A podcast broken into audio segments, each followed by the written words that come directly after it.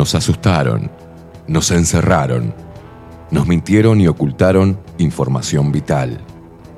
Nos echaron de nuestros trabajos, separaron a nuestras familias, nos alejaron de nuestros amigos. Experimentaron con nuestro cuerpo y firmaron contratos secretos sin consultarnos. Nos golpearon por hacer fiestas, nos segregaron, se burlaron y nos llamaron escoria. Atemorizaron a nuestros niños, nos taparon la sonrisa con un trapo, nos persiguieron, insultaron y censuraron. Nos llamaron inmorales, nos denunciaron, mataron de angustia a nuestros viejos, nos expulsaron a un supuesto mundo paralelo para no inoculados y mal vacunados. Intentaron callarnos, corrernos y eliminarnos.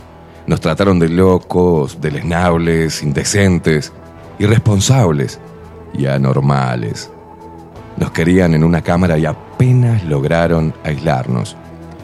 Pero peleamos, nos informamos, aprendimos sobre leyes, sobre ciencia y medicina, sobre derechos consagrados, repasamos la historia, nos movilizamos, bailamos, nos abrazamos, nos besamos, nos encontramos y nos hicimos más fuertes, nos unimos nos conectamos. Ahora el problema es de ustedes, ya que pasaron de subestimarnos a temernos. Hoy somos padres, hijos, hermanos, abuelos, hombres, mujeres y niños, seres humanos de todas las edades, de todos los palos y pelos políticos, de todos los estratos sociales y culturales, del interior, del exterior, de acá a la vuelta, y de a kilómetros de distancia. Hoy decidimos no creerles absolutamente nada y enfrentarlos. Estamos más fuertes y preparados que nunca para hacerles la guerra. Intenten encerrarnos de nuevo y verán en qué nos hemos convertido.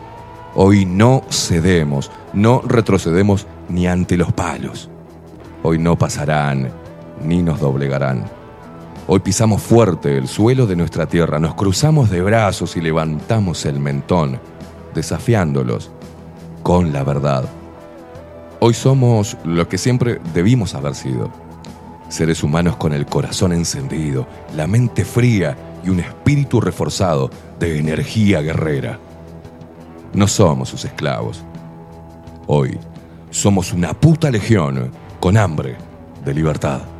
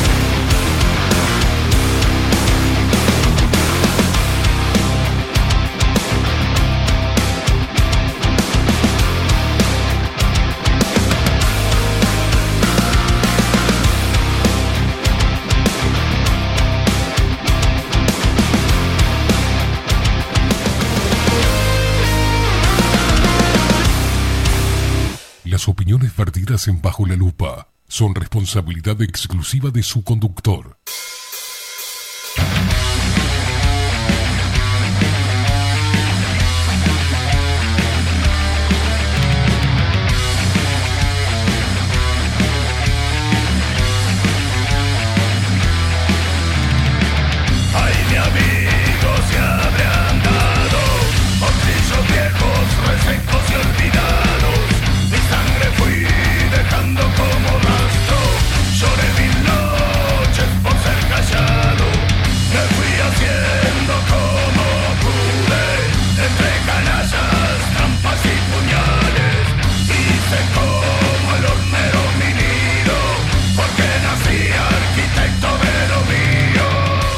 Muy, pero muy buenos días. Bienvenidos a un nuevo programa de Bajo la Lupa por aquí por bajo la lupa.hoy.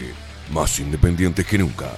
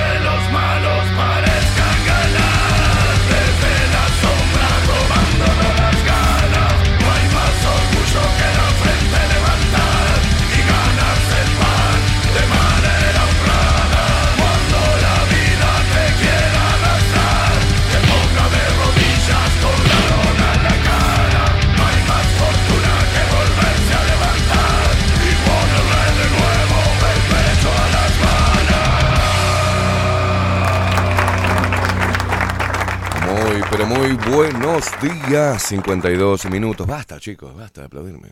52. Ah. No puedo, sí. No puedo. ¡Eo! bueno, está bien, ahí mejor. 52 minutos pasan de las 8 de la mañana. Damos arranque a un nuevo programa en Bajo la Lupa. Miércoles 4 de octubre. Qué increíble. Todos los días voy a decir lo mismo. Parezco un viejo ya, pero ¿cómo pasan los días? Chau, chau, adiós. 4 de octubre, pues ya estoy quedando viejo, ¿viste? ¿Qué, che? ¿Cómo se va? Lunes lo dice el boludo, el martes el pelotudo también lo dice, el miércoles también. Yo juego, qué rápido se va el año. ¿eh? ¿No te parece, José? Un 2 de enero lo decía. Pero qué rápido se va el año. Señoras, sí, ahí va, en enero también. Señoras y señores, vamos a presentar al equipo de Bajo la Lupa, ¿les parece bien? Con una noticia bastante, antes de ello, una, una noticia, ayer estuve hablando con el juez. Suprema Corte suspendió por 90 días al juez Recarey, ¿no? El juez que había suspendido vacunación contra el COVID-19. 90 días lo mandaron por haber hecho eso, por haber cumplido su deber. ¿Mm? Así está la democracia en Uruguay. Vamos a presentar al equipo mejor. En la web Bilden, de la mano de Miguel Martínez, video y fotografía Adolfo Blanco, nuestras voces comerciales, las mejores, como la hermosa voz de Maru Ramírez. Bienvenidos a Bajo la Lupa. Y la voz de Macho, de Trueno, de Marco Pereira. Bienvenidos Luperos. Y quien nos pone al aire y hace posible esta magia de la comunicación, el hombre de los bártulos, el hombre del, del, embale. Vamos a embalar las cosas y los bártulos, los cacharros, anda juntando todo. ¿Se terminó de mudar de una vez o no? Eh, sí, casi. Pero la puta madre. Acabo de descubrir la palabra bártulo. Bártulo, los bártulos. No la conocía. No la conocía, bueno, acá la tenés. Agarrala. Estamos hablando de Facundo, el vikingo Casina.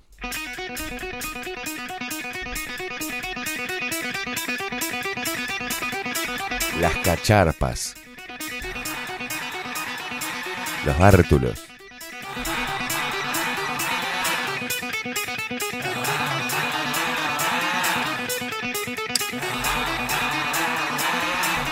¿Viste cómo cambian las cosas según el estado de ánimo, no? Cuando dice, traete, toda tu ropita, mi amor. Y cuando te separas, llevate toda esta mierda. Traete tus cosas, mi vida, sí, claro. Pues, Vení ya a buscar toda esta mierda o te la tiro por la ventana. ¿Por qué pasó de ser tus cositas? ¿Cuándo dejaron de ser tus cositas y pasaron a ser mierda?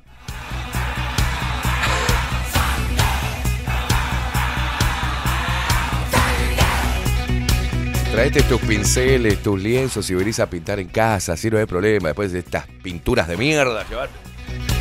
Metete el pincel en el orto, pero... Despierta Uruguay con todo el rock de bajo la lupa por aquí por bajo la lupa punto hoy. Más independiente que nunca, carajo. Tipo se olvida que está haciendo el programa.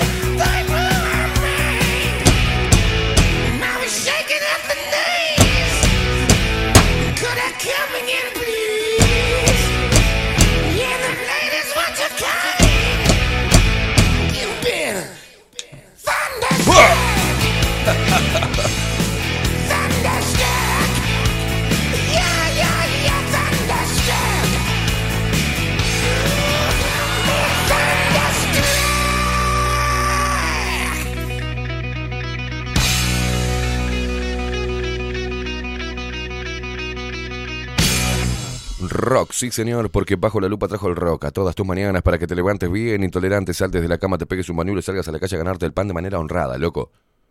¿Ah? Poniéndole siempre el pecho a las balas y vos, mamo, y vos haces lo mismo, querías igualdad, ahí tenés, levantate, guacha, pegate un bañuelo y salí a la calle a ganarte el pan de manera honrada poniéndole vos los pechos a las balas. Y si no tenés mucho pecho, métele las nalgas. Bártulos. Conjunto de utensilios, instrumentos y otros enseres de uso cotidiano que pertenecen a una persona o son propios de una actividad. Ahí tenés, Gil. Gracias, Lupita. Este pibe es un ignorante.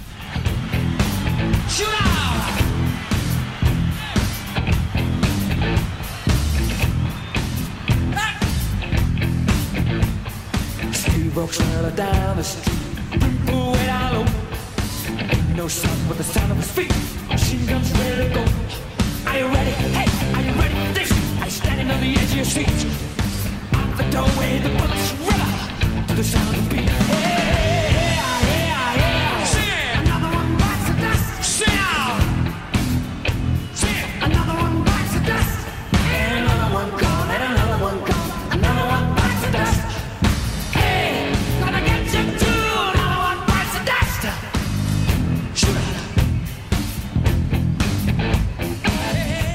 cagando de calor, boludo. ¿Qué me quemé? No me quemé. No me quemé. Comprá unas pilas, hijo de puta. Rata. Ah, me... me-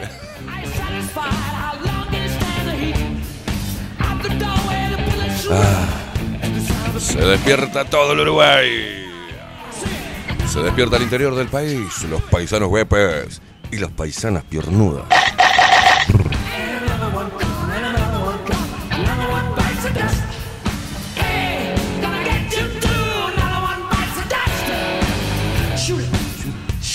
Se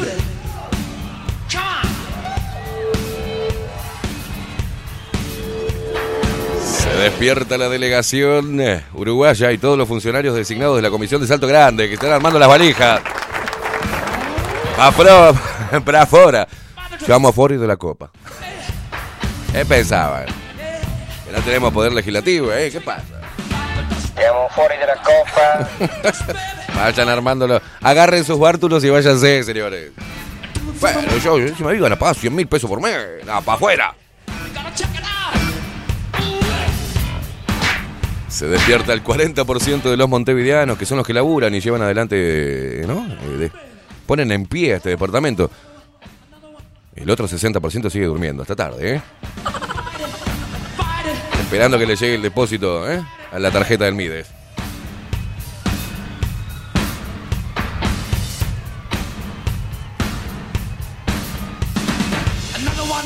Se despiertan nuestros hermanos argentinos, que tienen que elegir presidente dentro de muy poquito.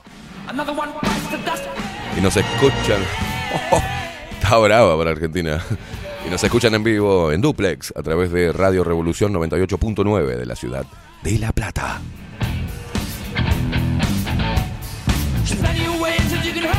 Se despiertan los locos, los luperos, las luperas, les luperes. Que andan desparramados por el mundo y nos escuchan y nos ven a través de nuestro sitio web bajo la lupa.uy. Acordate, visitar nuestro sitio web, la, te parió. Y también lo hacen a través de nuestro canal de Twitch, bajo la lupa guion bajo uy. Suscríbete.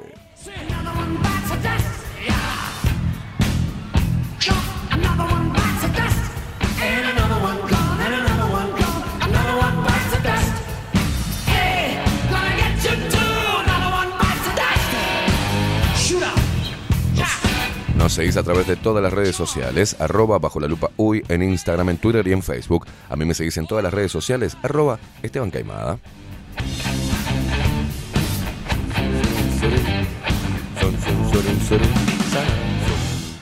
Te comunicas con nosotros a través de Telegram. Es muy sencillo, Telegram. ¿tá? Te bajas la aplicación y nos buscas bajo la lupa, arroba bajo la lupa uy y nos encontrás. Y si no, agendate el teléfono 099 471 356.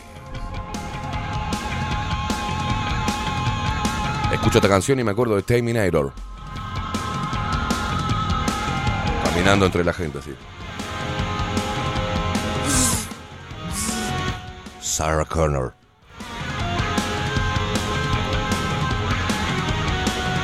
I'll be back.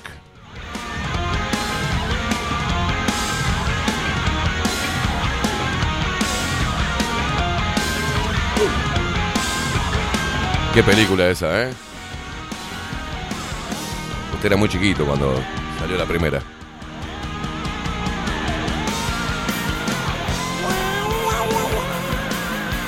Hasta la vista, baby. Hasta la vista, baby. Opa, un, eh, un abrazo enorme a Leonardo e Iván, que dice saludos desde Paraguay. ¿no? Aquí, en este fresco, dice, esperando la sesión del Congreso Nacional, donde podrían tratar el tema de la ley de créditos de carbono. Según el periodista Enrique Vargas Peña, todo indica que se va a aprobar esa ley que va a tratar sin debate ni audiencia pública. Y como todo, hermano.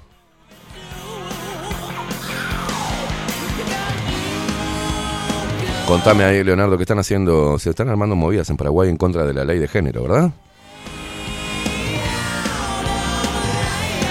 Lore la bruja dice buen miércoles hermosos. Me, me acordé de una anécdota con respecto a Terminator. Sí. Cuando era niño, eh, me acuerdo que estaba haciendo eh, la tarea en la mesa a mi padre y eh, al fondo estaba la- el, el televisor y estaban pasando el tráiler de Terminator. ¿Cuál, la 1? Eh, no me acuerdo, un- una de Terminator. Bien.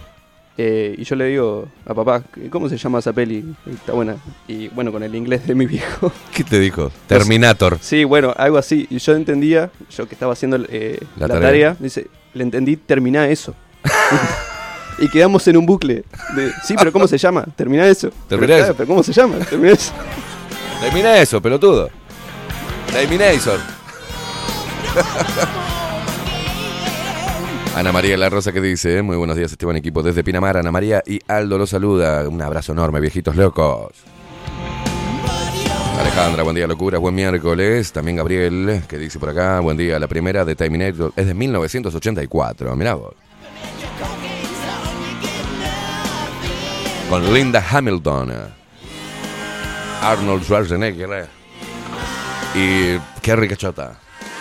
El otro no me acuerdo cómo se.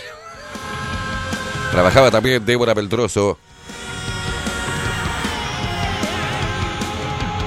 Y la participación especial de El Violento. Creo que estaba también Elber Galaxa. Había un montón de actores muy conocidos, ¿eh? Maquillaje, Alma Marcela Gozo. Ahí va. No, nos tenemos todos los datos nosotros, ¿eh?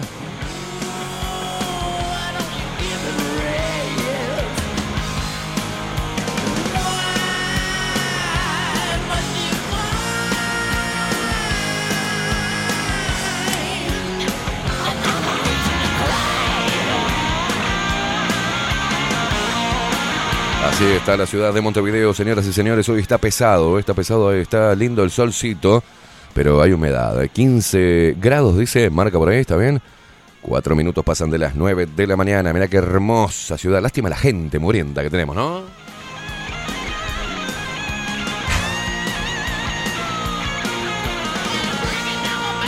Subila, subila, pudrila, Facu.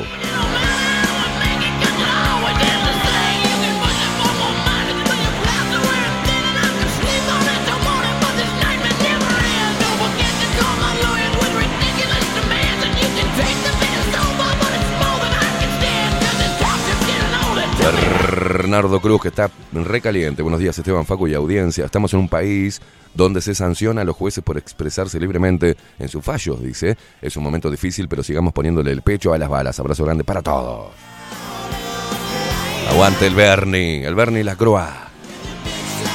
Qué tipo bueno este, ¿eh? Qué tipo bueno. ¿Qué lo parió? Leonardo dice Terminator, una de las tantas películas que trae la programación eh, predictiva, dice, con el tema de los androides. Puede ser, sí, sí puede ser. Coco Leite, la última de Terminator, destrozada por el feminismo y la cultura woke. No, no la vi. Me muero.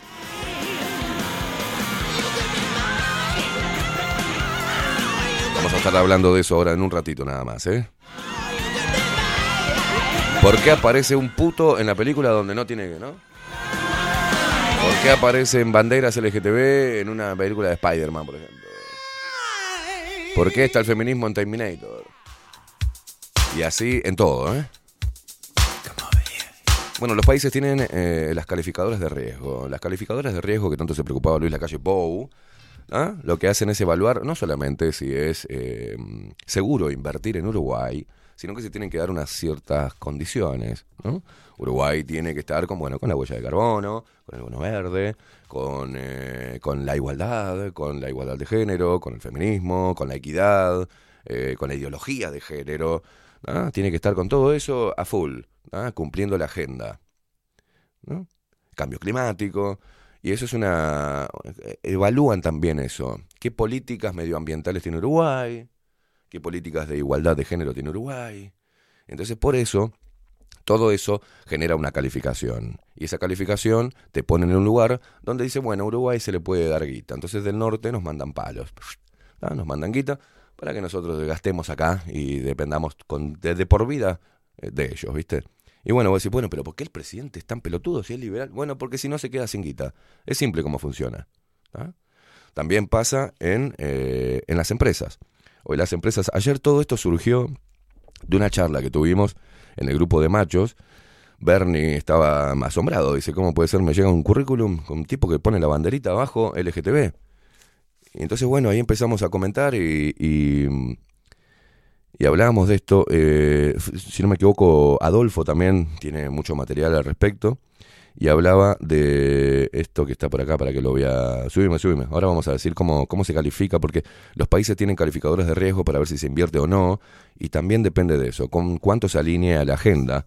Si no, te califican mal, ¿viste? So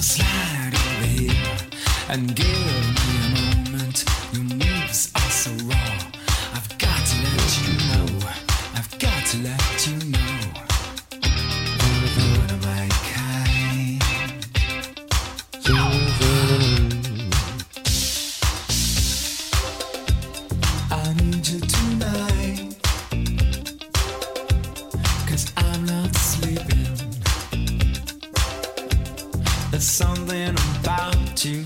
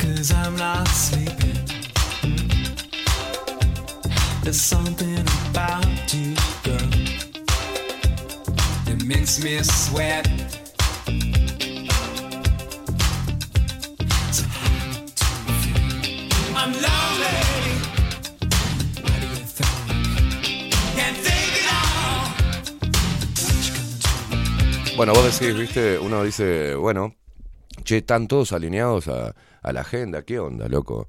Este, todos están con esa pelotudez, las empresas, todos con el medio ambiente, todos le ponen cualquier cosa.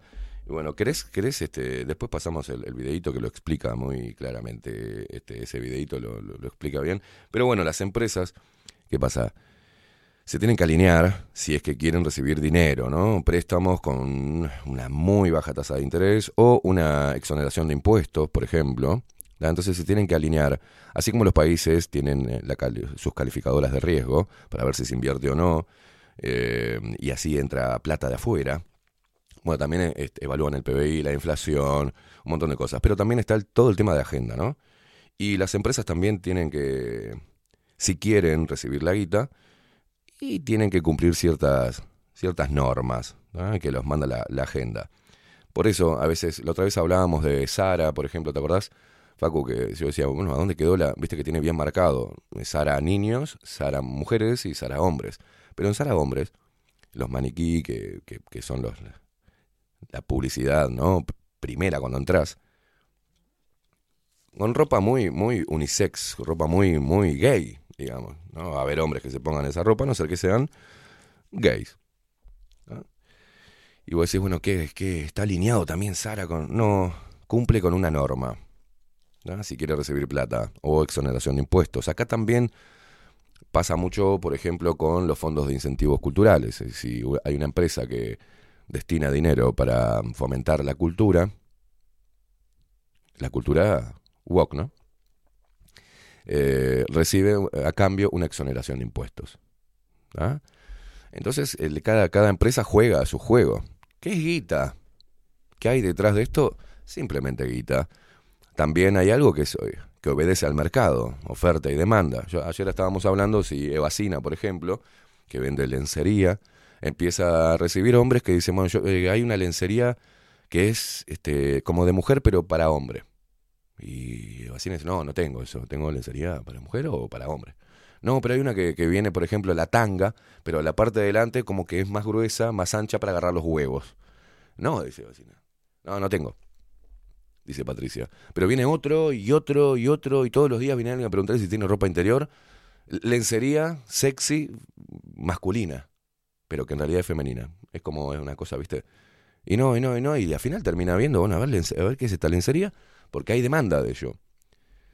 Y Evacina termina importando ropa interior sexy, pero para homosexuales.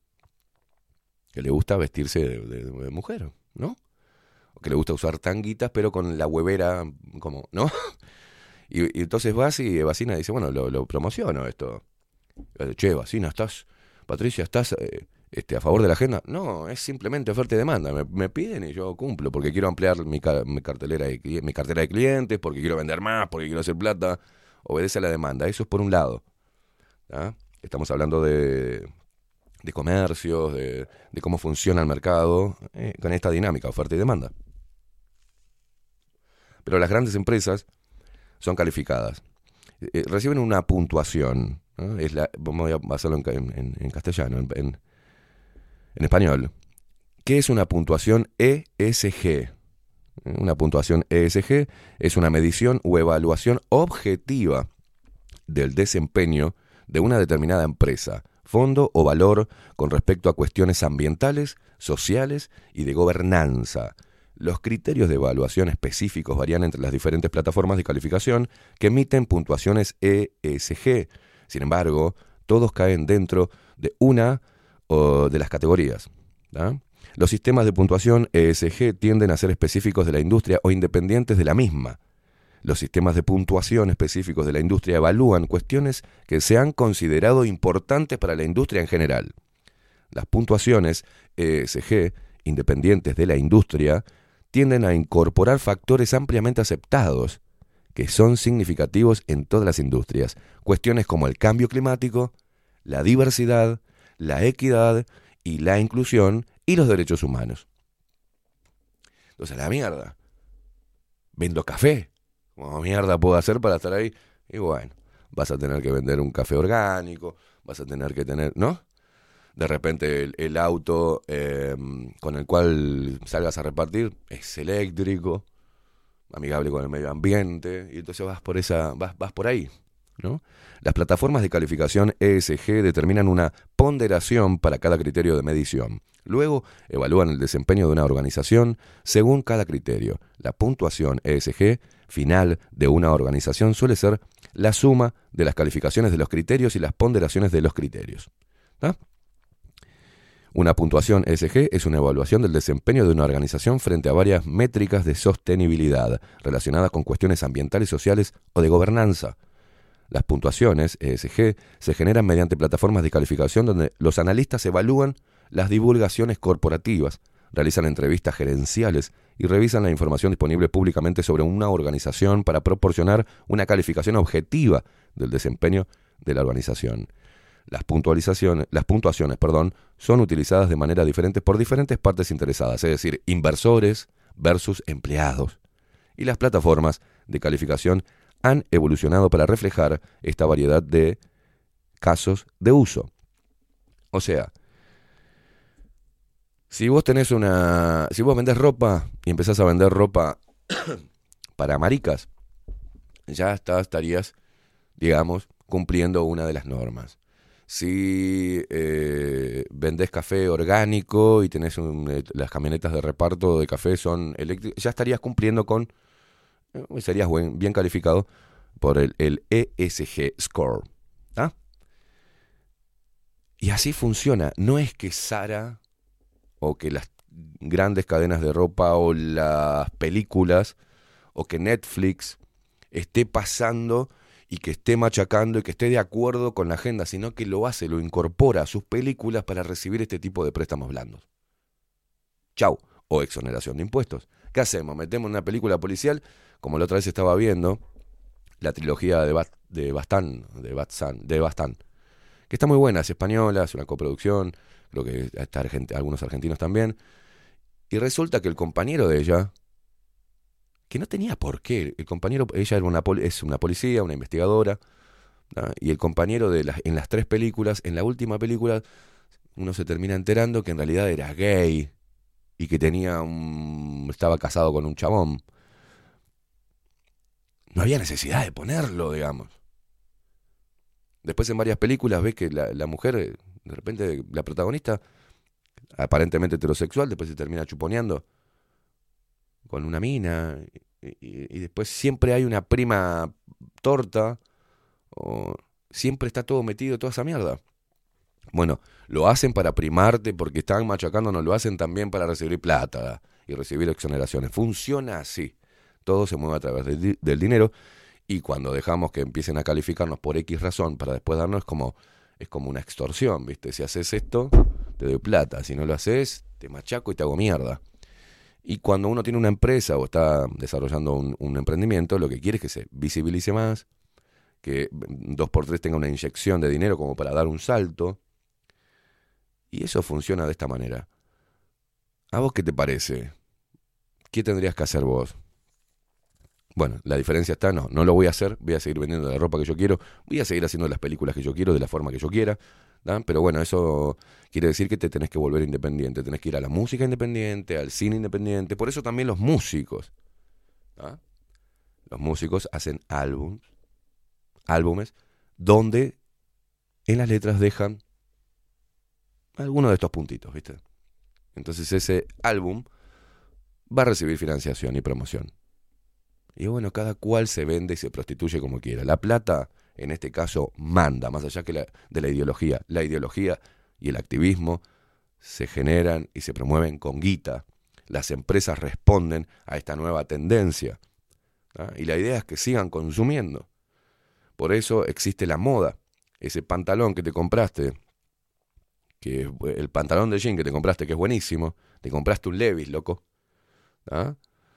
que es una de las marcas muy reconocidas por todos para poner un- una marca, y eh, eh, con un corte específico, y, el, y al año siguiente ya está fuera de moda. Para que vos vayas y te compres otro pantalón que esté a la moda con el corte nuevo que está en tendencia. Funciona así. Funciona como la obsolescencia programada. Es para que vos sigas consumiendo. Y toda esta mierda LGTB, toda esta porquería, responde a este tipo de cosas. Los gobiernos tienen que llevar adelante esto, si no, no reciben guita. Es una imposición.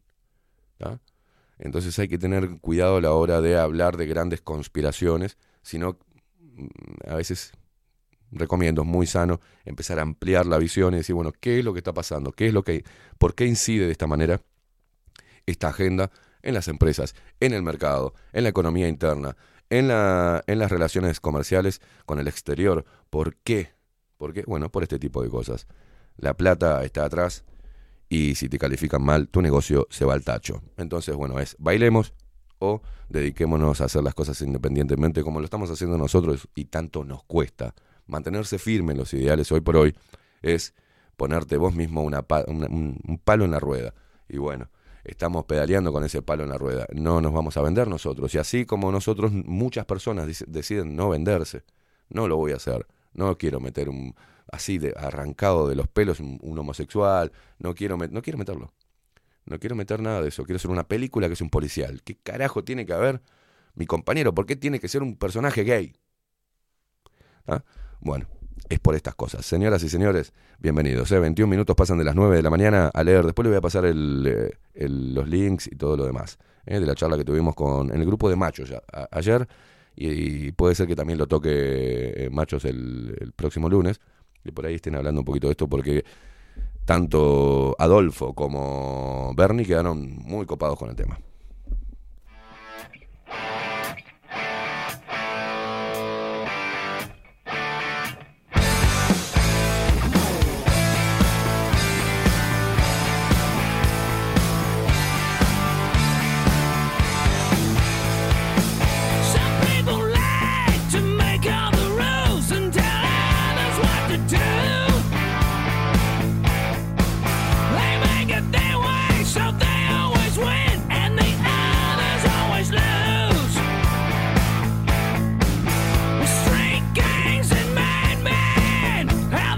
Fago, para, para, mientras que me prendo un puchito y me voy a servir otro cafecito, pasarle el video, eh, pasarle el video que es muy simple lo que dicen estos dos chicos, no sé, está en un video de TikTok que aportó ayer Adolfo, si no me equivoco, ¿lo, lo subió? ¿O vos fuiste? Vos fuiste. Facu lo subió. eh, para que más o menos entiendan de manera didáctica todo esto y con más este con más información que nosotros al respecto. El muchacho este anda muy bien. Ponelo. momento pareciera que las empresas dejaron de poner por, eh, por delante, dejaron de que su prioridad sea generar ingresos y generar riqueza para complacer algún tipo de demanda ideológica de no se sabe muy bien quién. Valen, es una no, ¿vos qué tenés para excelente pregunta. De, de verdad es una Sí. excelente pregunta y tiene una respuesta muy clara y es una respuesta económica. Hay un término, pueden googlearlo, que se llama ESG Score. ESG Score. Bueno, si vos sos una empresa pública en Estados Unidos, vos tenés que tener un buen ESG Score para recibir préstamos a baja tasa de interés. Disney es una Ajá. empresa que vive de los préstamos eh, a baja tasa de interés porque así financian sus películas. Por ejemplo, podemos tomar el caso de, por ejemplo, El Hombre Araña, eh, la última película de Miles Morales, no sé cómo se llama, Spider-Verse, algo así. Bueno, que salió una bandera LGTBIQ en la película y la bandera decía de- eh, defender los derechos de los chicos, de los niños transexuales. Entonces, uno se pregunta, como, como lo haces vos, pero ¿por qué en una película eh, existe esto? O sea, ¿qué, qué razón ¿Qué ha pasado también con la, con la sirenita, con Blancanieves, con Porque todo lo que no estamos viendo ahora? Acá ni siquiera estamos diciendo de estoy a favor o estoy en contra. O sea, ¿qué razón hay de poner esto acá, no? Si al parecer hay un montón de personas que ni siquiera quieren ver eso. Bueno, la razón es meramente económica. Criterios ambientales, sociales y del gobierno corporativo. ¿Qué significa esto? Y esto es una locura. ¡Qué miedo! ¡Qué miedo! ¡Qué mal que si, suena! si tu empresa no tiene un lineamiento ecológico, social e ideológico, vas a recibir préstamos a una mayor tasa de interés. Todos ustedes deben conocer la empresa de Elon Musk llamada Tesla. Tesla tiene peor ESG score que Philip Morris, la tabacalera. De hecho, todas las tabacaleras está la estadística concreta que matan a 9 millones de personas por año a través de directamente fumar cigarrillos. Y esa empresa tiene un mayor ESG score y puede pedir préstamos con menos interés Intereses más que. Tesla, que es una empresa que de hecho crea autos eléctricos que bajo estos estándares debería, digamos, tener un buen ESG score por el simple hecho de las políticas sociales que implementan.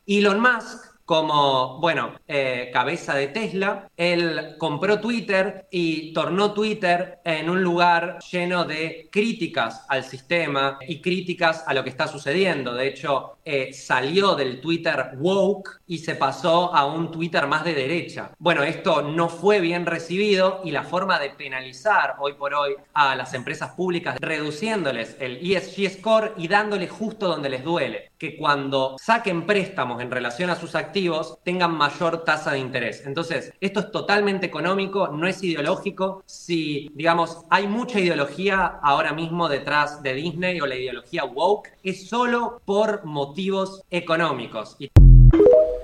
Bueno, en algunas cosas discrepo. En los datos que da respecto al tabaquismo y la cantidad de muertes, mira, hay tantas cosas, hay muchas cosas peores y no sé cómo lo, cómo lo mide, ¿no? Eh, lo otro es que no es solamente económico, no, no. Es ideológico también. Hay parte de ambas. Pero, obviamente, entre, la, entre un libro y un grupo de personas que piensan iguales y poder comulgar con ellas y un y una valija llena de guita, la gente se va a tirar a la valija llena de guita. La plata sigue dominando el mundo y sigue dominando al ser humano. Pero bueno, ahí tenías un poquito de información para que vos mismo también busques un poco cómo funciona toda esta porquería.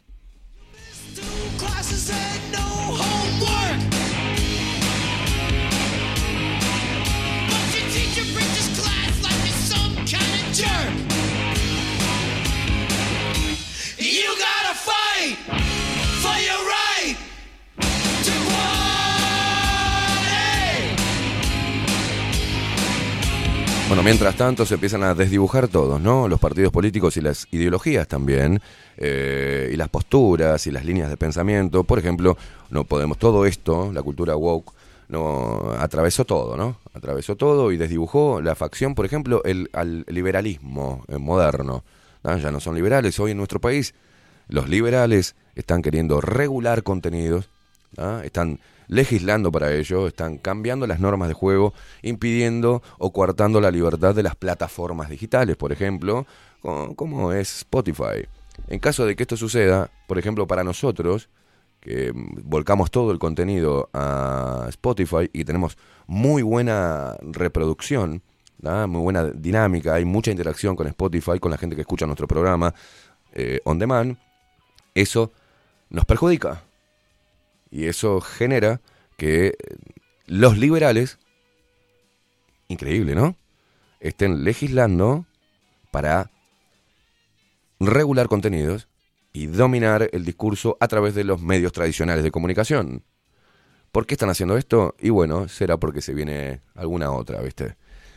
Alguna otra movida que donde les enseñan primero a los periodistas a que deben apegarse ante un problema grave, ¿ah? Eh, como un desastre medioambiental o un desastre este, natural, como un terremoto, un huracán, una guerra, que deben apegarse al discurso oficial. Ya está, no deben interpelar, no deben opinar, no deben investigar, deben decir lo que dice el Ministerio de Salud Pública, lo que dice el Poder Ejecutivo, comentar y cerrar el culo y llevar esa información a la gente.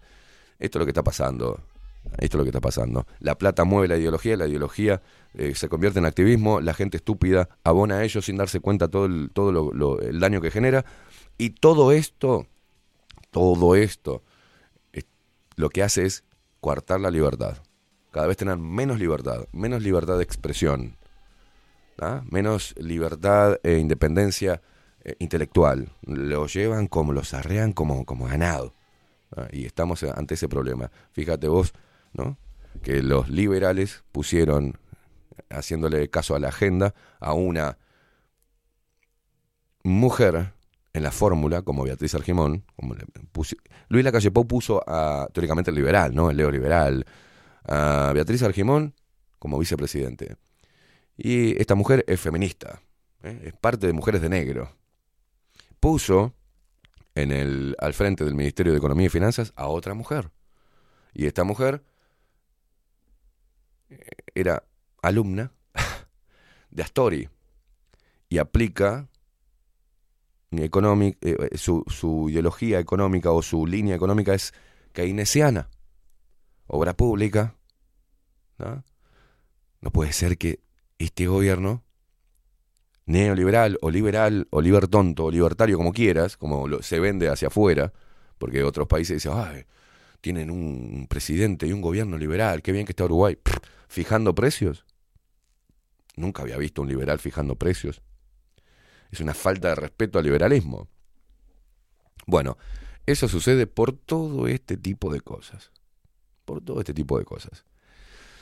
Habrá, hay gente que se prostituye y hay otras que no.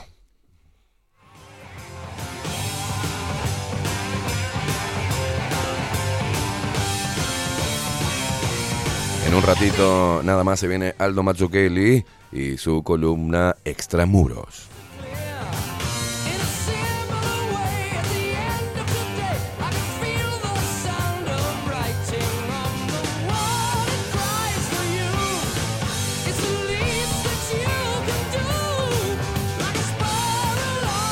Y bueno, vamos a esta noticia. Ustedes recordarán, ¿no? El trabajo del juez Recarey. La Suprema Corte suspendió por 90 días al juez Recarey, el juez que había suspendido la vacunación contra el COVID-19. O sea, suspendió por 90 días, no va a cobrar plata el tipo, ¿no?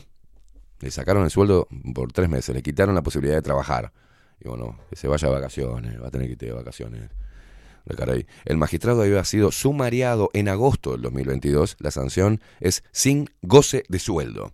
¿Ah? La Suprema Corte de Justicia resolvió suspender por 90 días a Alejandro Recarey, el juez que suspendió la vacunación contra el COVID-19 en menores de 13 años. Vaya si tuvo pelotas para, para hacerlo, ¿no?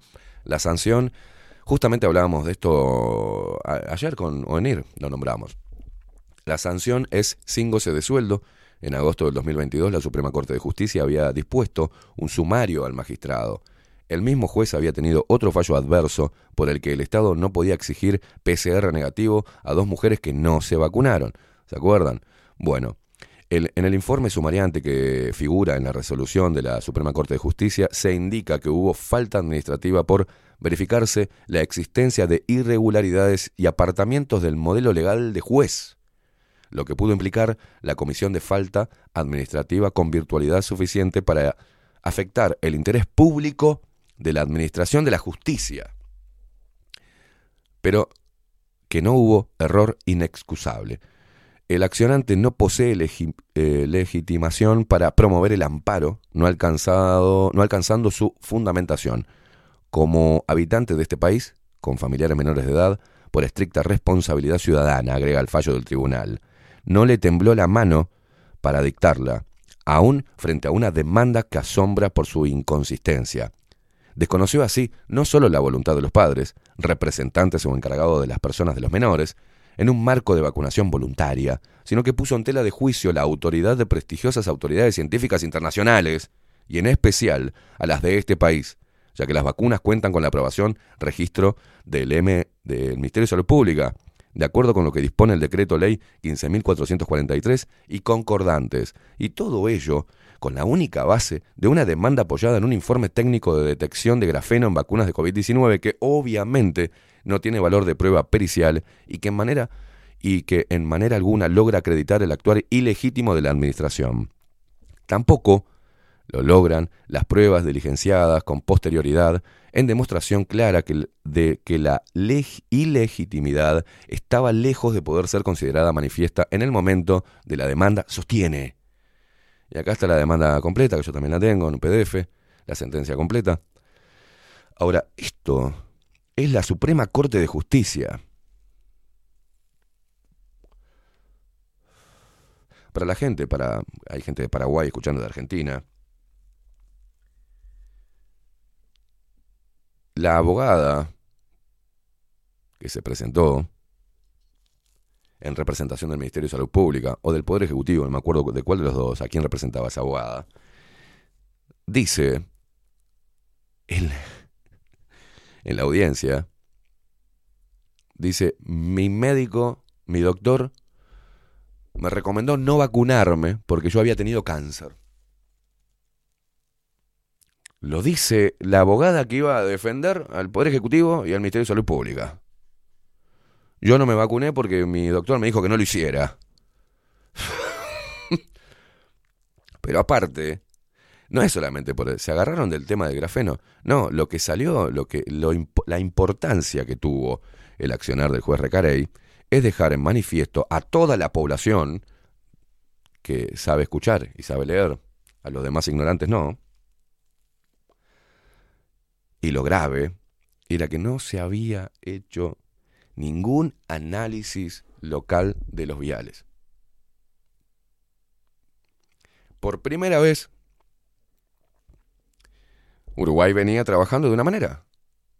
Hay una comisión, ¿ah? el gran labora- laboratorio, donde cada medicamento pasa por un análisis, ¿ah? donde se estudian los componentes de ese nuevo medicamento para luego aprobarlo para el consumo humano.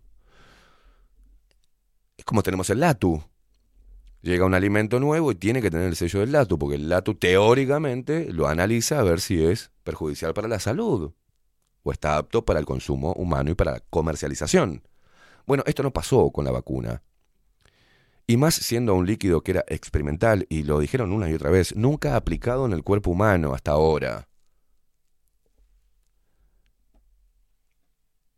Y lo que quedó claro es que no lo hicieron. Lo que llevaron fue un prospecto de Pfizer.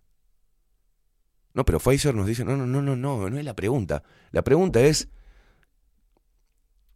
si se analizó el líquido como se debe hacer antes de comercializarlo, antes de lanzarlo a la venta, antes de, de, comprarlo.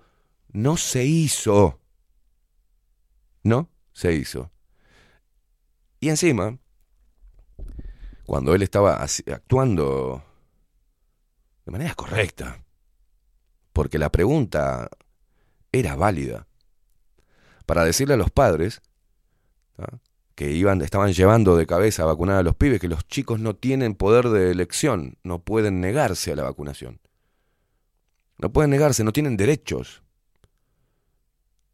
Esto vimos en Argentina, muchos chicos que estaban ahí sentados y me acuerdo un móvil donde los padres decían, no, no, y estaba la nena con un tapaboca sentada con una cara de tristeza y el padre, el pelotudo, dice, no, por suerte mi hija tiene padres informados y los vamos a vacunar con-". No, tiene padres desinformados y que no saben hacer valer los derechos de su hijo, ni los propios como padres.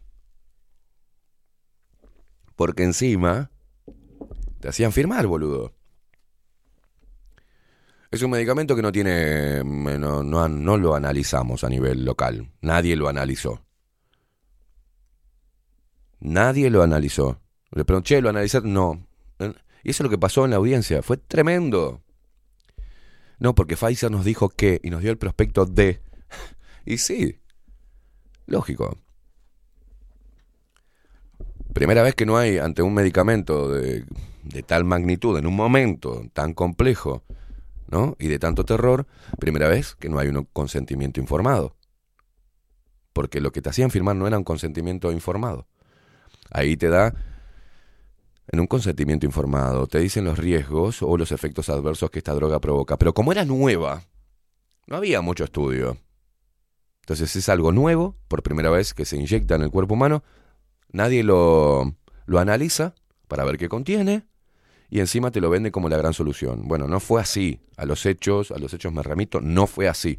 La gente que se vacunó se seguía enfermando, la gente que se vacunó empezó a enfermar de otras cosas, la gente que se vacunó quedó totalmente hecha mierda, quedó hecha mierda en el sistema inmunitario. Y obviamente que no todo aquel que se vacunó o que fue y se inyectó, fue inyectado con esa mierda. Porque no son tarados, ¿viste? Ahora están diciendo que hoy, se, hoy no sé a qué hora, el 5G se activa y van a caer todo como moja. No va a pasar eso. Dejen de repetir eso, porque no va a suceder. Porque idiotas no son. Fue un gran experimento a nivel global. ¿Cuánto, ¿Cuántas secuelas van a quedar, por ejemplo, en la fertilidad de las mujeres y en la de los hombres? ¿Sabemos si puede afectar? No lo sabemos. ¿Saben por qué? Porque nadie, nadie, Nadie analizó el frasco. Nuestras autoridades y nuestros excelentes científicos renombrados a nivel local y mundial, ninguno analizó una mierda. No conocían el líquido.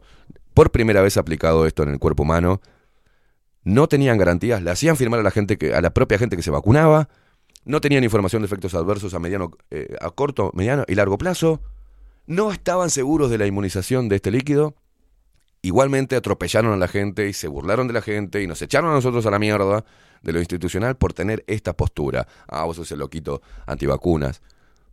No, no soy el loquito antivacunas, hermano. Estoy viendo que esto está todo podrido y huele muy mal y es muy riesgoso recomendar algo que no sabemos qué carajo tiene. Nunca había visto tanta incoherencia. Tanta incoherencia. Y algunos saltan a, ¿vos qué te haces el, el, sano si fumas? ¿Qué carajo tendrá que ver? Yo esto sé lo que provoca. ¿Y esa vacuna no? No. No sabía. Y más cuando se utilizó esa tecnología para intentar modificar el ADN de diferentes especies. Entonces, bueno, te lo dimos la información. Pero no, no, no estaba en portales conspiranoicos ni nada por el estilo. Estaba en los documentos oficiales de- del DARPA y de Pfizer y de Moderna. Y esta, esta empresa, esta, los mega laboratorios, todo hasta el, el Big Pharma, tiene muchísimos casos que tuvieron que desembolsar mucha guita para resarcir el daño que habían hecho. Nada puede resarcir la muerte. Pero tuvieron que desembolsar miles de millones de dólares por juicios, por medicamentos que pusieron a la venta y que mató a gente o esterilizó mujeres, o provocó cáncer de útero. Todo eso estaba a disposición de cualquier ciudadano idiota de a pie.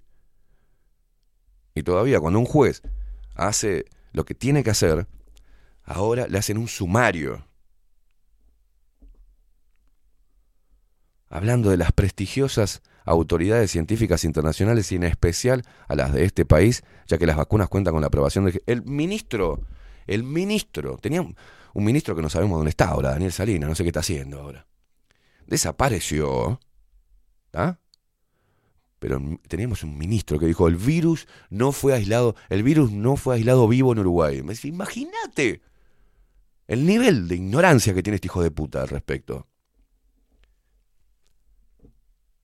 ¿De qué me están hablando? Y le hacen un sumario sin goce, bueno, y, le hace- y lo sancionan al juez Recarey por hacer lo correcto, por tener unas pelotas así. ¿ah? Lo sancionan.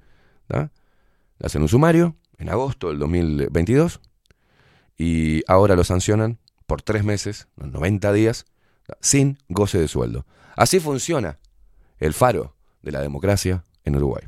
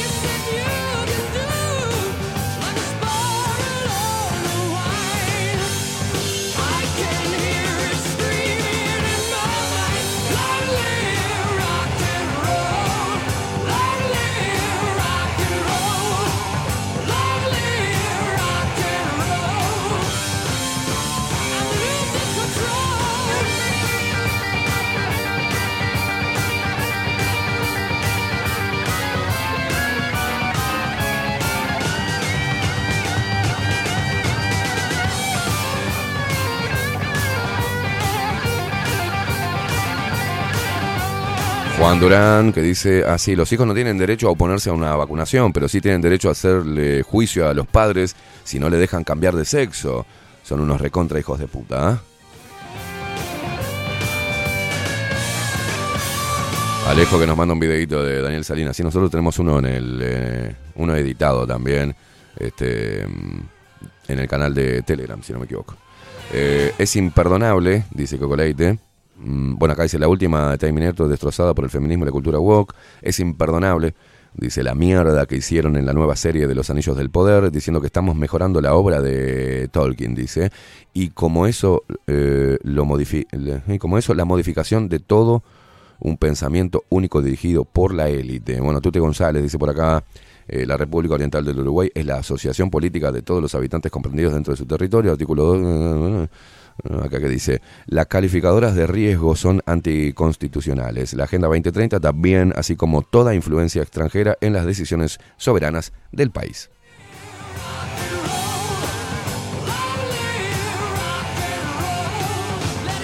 Buen día, Caimada. Según la OMS, solo en 2019, dice Jorge por acá, o sea, antes de la pandemia y la llegada de las vacunas, la hepatitis B se llevó puestas a 820.000 personas. Eso es, más o menos, el 1% de la población mundial actual, dice. Pero el COVID-19 es la enfermedad que va a aniquilar a la humanidad con el 0,2% de letalidad. Y acá me mandó un recorte donde dice la Organización Mundial de la Salud estima que 296 millones de personas padecían infección crónica por el virus de la hepatitis B en 2019 y cada año se producen eh, 1.5 millones de nuevas infecciones. En 2019 la hepatitis B causó 820.000 muertes, principalmente por cirrosis o carcinoma eh, hepatocelular, dice cáncer primario del hígado.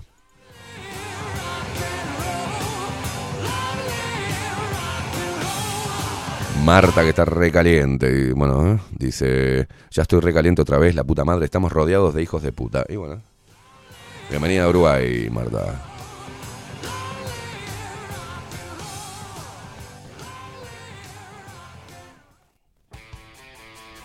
Agustín Pelerey dice, hay que reconocer algo al Poder Judicial, es imparcial, igual de mediocre con todas las sentencias que da, dice, y ni hablemos de lo que demora. Si esta hubiera sido una sentencia express, habrían quedado pegados mal, dice por acá.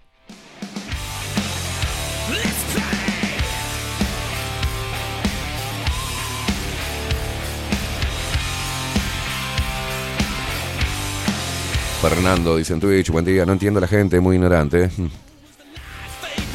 El faro de la desgracia, dice Juan por acá también. Paula dice, ah, pero el, etiquetado frontal de exceso de azúcar te- está, ¿eh? El gobierno te cuida.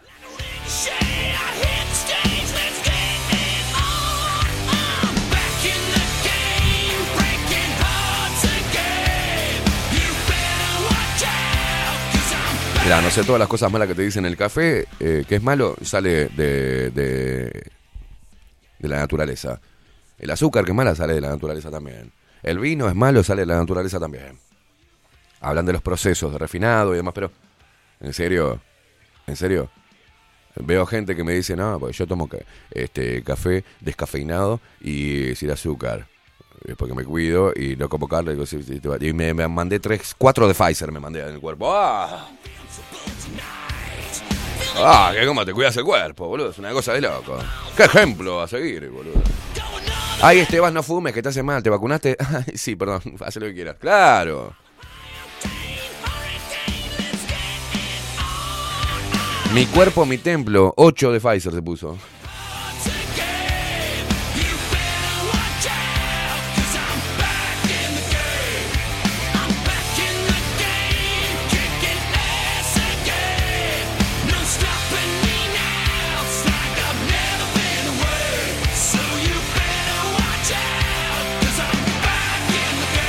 Mirá, bueno, ahí tenés la inconsistencia. Gradive dice, es verdad, dice, yo consulté porque había tenido cáncer y me dijeron que con más razón me tenía que vacunar. Sin vergüenzas.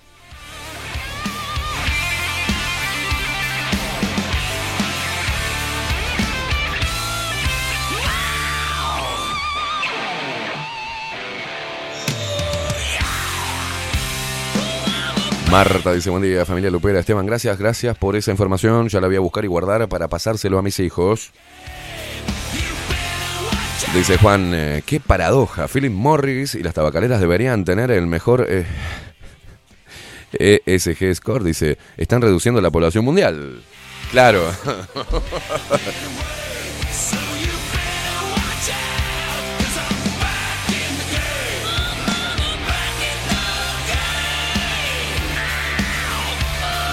Dice Claudia Lan, en resumen entonces seguimos siendo unos mamaderas del orden mundial para que nos sigan tirando unas monedas. Exacto.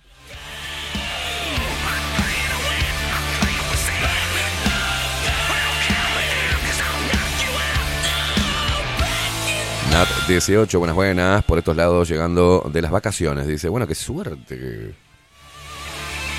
Gato pardismo, buenos días. Qué joda esa de salto grande, dice de punta por acá. Dice, curreros, me levanté a las 5 para hacer pan. Dice, estás masando de las 5. Fabiana que dice, buen día. Hoy a todo bombo las operaciones para cambiar de género en el Pereira. Mirá vos.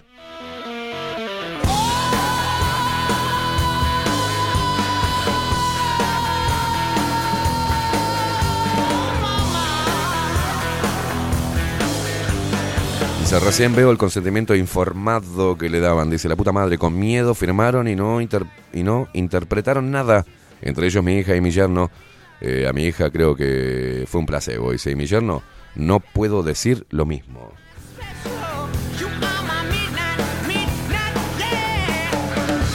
Hace, creó servicio de diversidad sexual en mayo. Se está reviviendo la lista de espera para quienes quieren cirugía.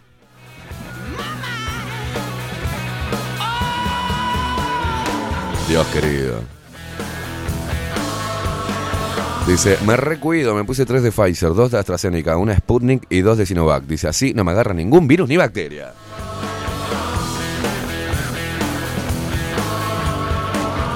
Dice Leonardo, te dijeron vacunación voluntaria, pero te niegan a entrar a ciertos lugares si no te la pusiste. Dice, incluso le niegan a los niños a asistir a clases sin vacuna. ¿Voluntario? Las pelotas.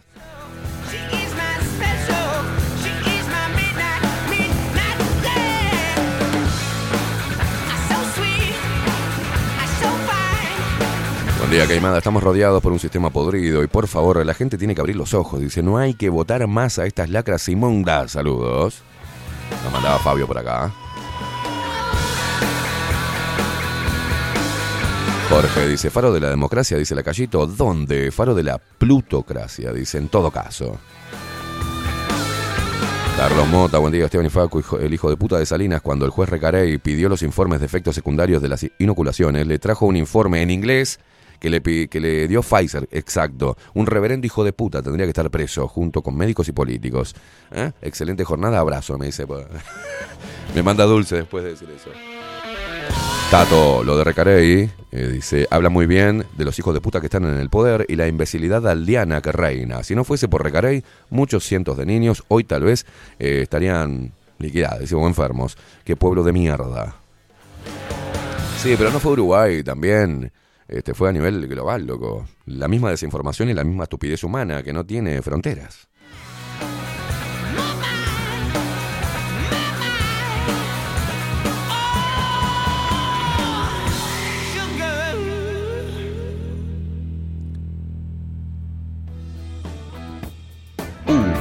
Cocaine.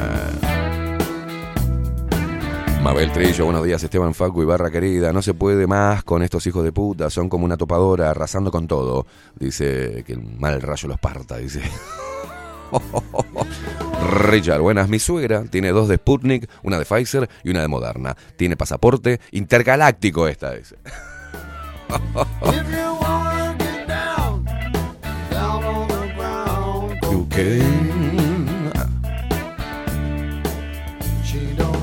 She's.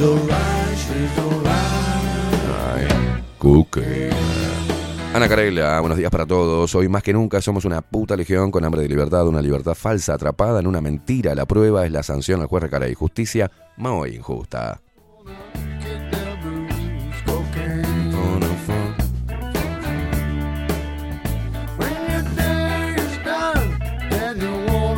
Mira qué lindo mensaje que nos manda por acá Alfredo. Buenas noches Esteban, nos mandaba ayer, ¿no?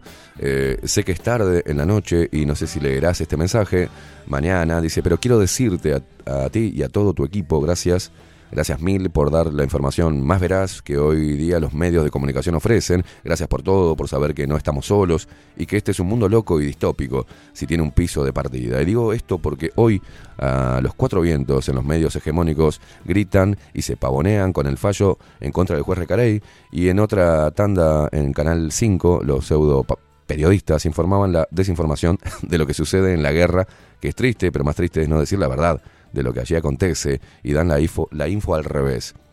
Eh, mi Dios, si es que este existe, ¿Qué mundo tenemos? Dice, bendigo el día que di con ustedes cuando aún estaban en la radio tradicional y comenzaban toda, eh, y comenzaba toda la joda de la pandemia. Y uno eh, ya desde aquel momento avisoraba que algo olía mal.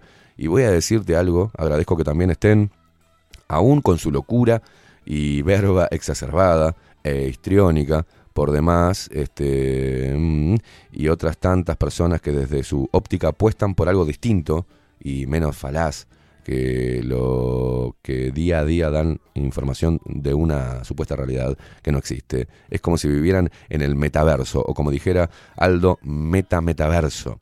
Hoy fue un día para el olvido, recaliente por cómo está quedando el país hecho mierda, y escuchando el programa de ustedes, uno se siente que no está tan solo y tan loco, y entonces solo queda dar gracias. Saluda atentamente a Alfredo desde Durazno.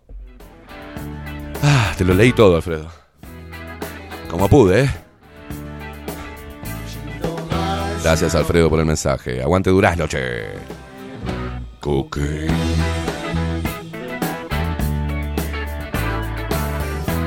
Acá nos manda Pablo una foto que dice, veo veganos que se inyectan tóxicos. Sí, también esa, ¿no? Esa contradicción. No soy vegano, pero. pero me falopeo. Te hacen. No, yo no, carne no como porque me hace mal. Ah, qué bien lo tuyo, ¿no? Yo agradezco que mi viejo me compartiera un video tuyo, dice Facebook. Desde ahí, dice Paulita, no dejé nunca de escucharlos. Él dejó de seguirte cuando le pegaste al cuquito. Eh, bueno, viste. Perdimos sponsor por pegarle al cuquito. Imagínate, imagínate si estaré mal de la cabeza. Han pasado sponsor que me dijeron, che, loco, no puedo este, poner ahí porque no le pegues tanto al cookie. ¿Cómo que no? ¿A quién le voy a pegar entonces? Es el presidente de la República. Y mi trabajo como periodista es darle con un caño. No dejarlo respirar, no, soplarle la nuca. Y bueno, el mes que viene no, este, nos vamos a retirar porque... Mira vos. Mira vos.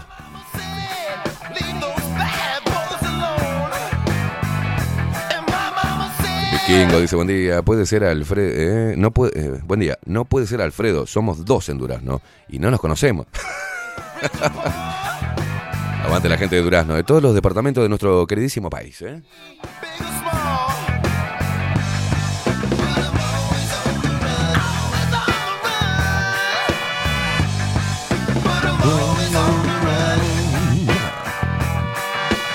Juan dice, eh, buen día Esteban, y aparte el cookie te autorizó. Putea tranquilo, Esteban te dijo, claro. Eso yo se le dije, pero hablé con Luis Lacalle Pou directamente cuando me hicieron mierda el auto. Y le dije, Luis, mirá que te voy a putear eh, hasta que termines el mandato. Y dice, sí, ya es tu estilo, putea tranquilo nomás. Ok. Ah, igual no sabía que me iba a ir tanto al carajo, ¿no? Yo creo que si me llama ahora me dice, che, Esteban, yo te dije que me puteaba, pero tampoco tanto. boludo. Y bueno, Cookie, si vos me dijiste que te puteara, boludo. ¿Para qué te haces el abierto?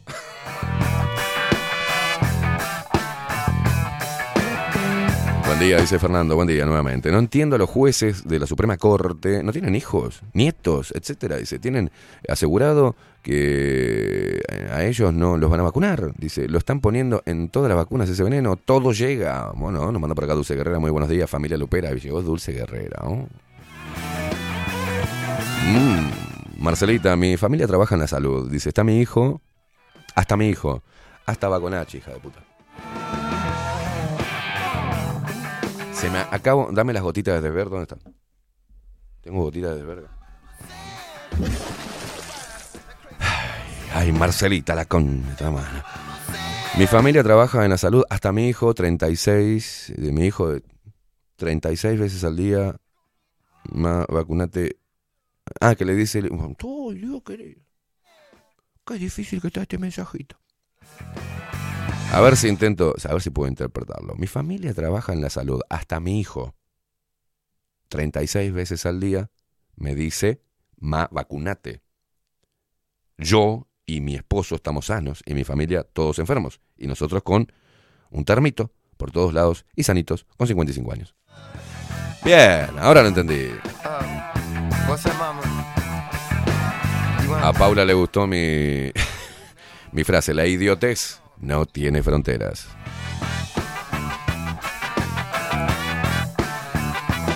Marcelita se cae de la risa, dice, ay, ja, ja, ja". dice, mi marido se ríe, escribí muy mal, dice, si escribiste como el orto, Marcelita.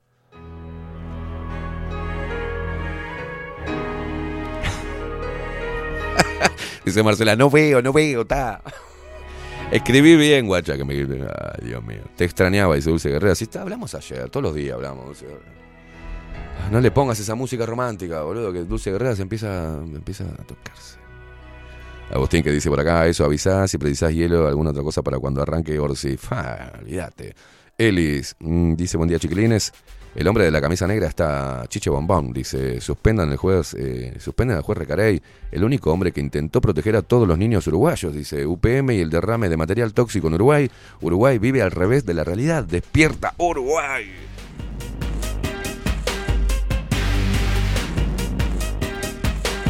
Bueno, Marcelita, ¿cómo se llama tu marido? Así le mandamos saludos también, ¿eh?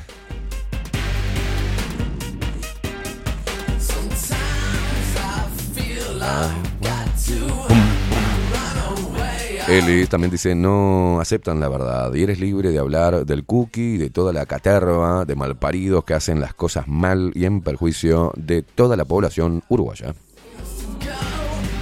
Alicia, divina, Alicia Quesada, buen día Esteban eh, y Facu, el qué país de mierda, cuánta corrupción, dice que ganas de irme a la mierda. Y te vas a ir a otro lugar y va a pasar lo mismo.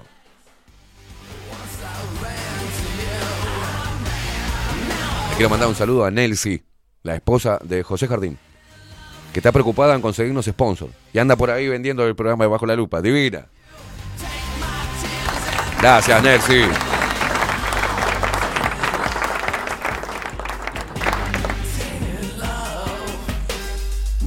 Escuchame una cosa, Marcelita. ¿No ves un carajo?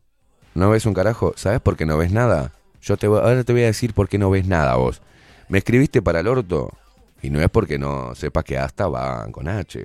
Sino porque no estás viendo bien el celular o la computadora. Entonces, si vos no ves bien, tenés que ir a Claravisión, mamá. Somos una empresa joven con un equipo de profesionales con más de 30 años de experiencia en la toma de visión y en la adaptación de lentes de contacto.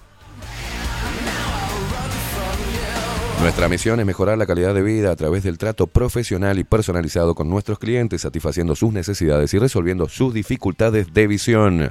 Óptica Clara Visión, Eduardo Acevedo 1581.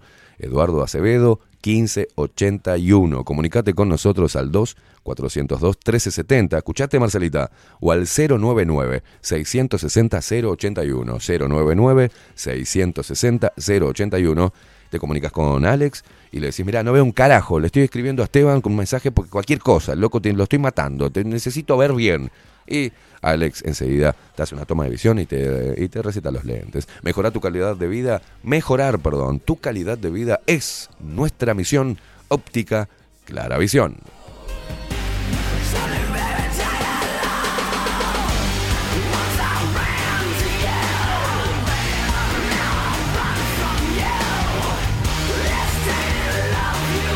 Tenés el videito de Saint Germain que tenemos que saludarlos, ¿no? Porque se incorpora a nuestra familia de auspiciantes que vino bárbaro. vino bárbaro. Eh, Saint Germain, ¿eh? Productos naturales, eh, nace a partir del estudio del impacto negativo y perjudicial que genera en el cuerpo humano el uso cotidiano de productos sintéticos. Por esta razón, trabajamos orientados a la cuidadosa selección de materias primas de origen natural y libre de tóxicos, ofreciéndote una amplia gama de productos para tu cuidado personal y el de tu familia. Seguí a Saint Germain eh, a través de, Instagram, arroba Saint Germain se escribe, ¿eh? Saint Germain cosmético, cosmética natural. ¿ah? Comunicate con nosotros, te comunicas con ellos al 099-568-723, 099-568-723 o al 098-795-118. Repito, 099-568-723 o al 098-795-118. Saint Germain es tu alternativa natural. Mirá, me regaló Saint Germain, divino. Un tremendo shampoo, ¿eh? sin mierdas tóxicas, para, que, para el crecimiento del cabello. ¿ah? Una cremita que es para relajarte, ¿viste? Lo lees y que para, para serenarte. Te haces acá en la 100, pi, pi, pi, todo, todo productos naturales. Y también unas gotitas que te curan las uñas. ¿Vieron que yo dije que mis patas son un desastre? Bueno, me estoy pasando la gotita y los resultados están así, a, a la vista. Y no te voy a mentir, ¿eh? No te miento, no te digo algo al pedo. Ya estoy viendo cambios, en, este, me está mejorando la- las uñas que tengo de mierda, ¿viste? Por, por todo lo que te hablé la otra vez en una editorial que andan ahí todo el mundo hablando de mis patas. De las más vistas, aparte. Sí, sí, sí, sí. Vos podés creer que el video que tiene más reproducciones es el que digo que mis patas son una mierda. Son horribles. Gracias a Saint Germain me van a quedar bonitas.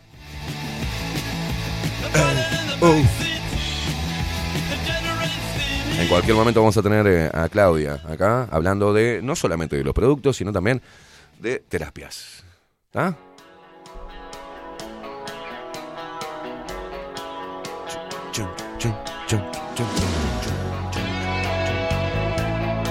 Y si andás por la ruta, viste, y eh, te pasás la rotonda donde entras a Playa Pascual, tenés que ir a, Mini Market Teoneco. Un capo, loco. Un capo, Álvaro. Todos los productos que necesitas lo encontrás en Mini Market Teoneco. Estamos en la entrada de Playa Pascual, en la parada 2. Apenas haces la rotonda vas a ver un hermoso Mini Market lleno de banderas divino. Está, ¿eh? Mini Market Teoneco abierto las 24 horas. Atención, para brindarte un servicio express y la mejor atención, te esperamos. Gracias por sumarse a nuestra familia de auspiciantes y remar junto a nosotros haciéndole resistencia, poniendo resistencia a toda esta, esta mierda que nos quieren imponer, ¿eh?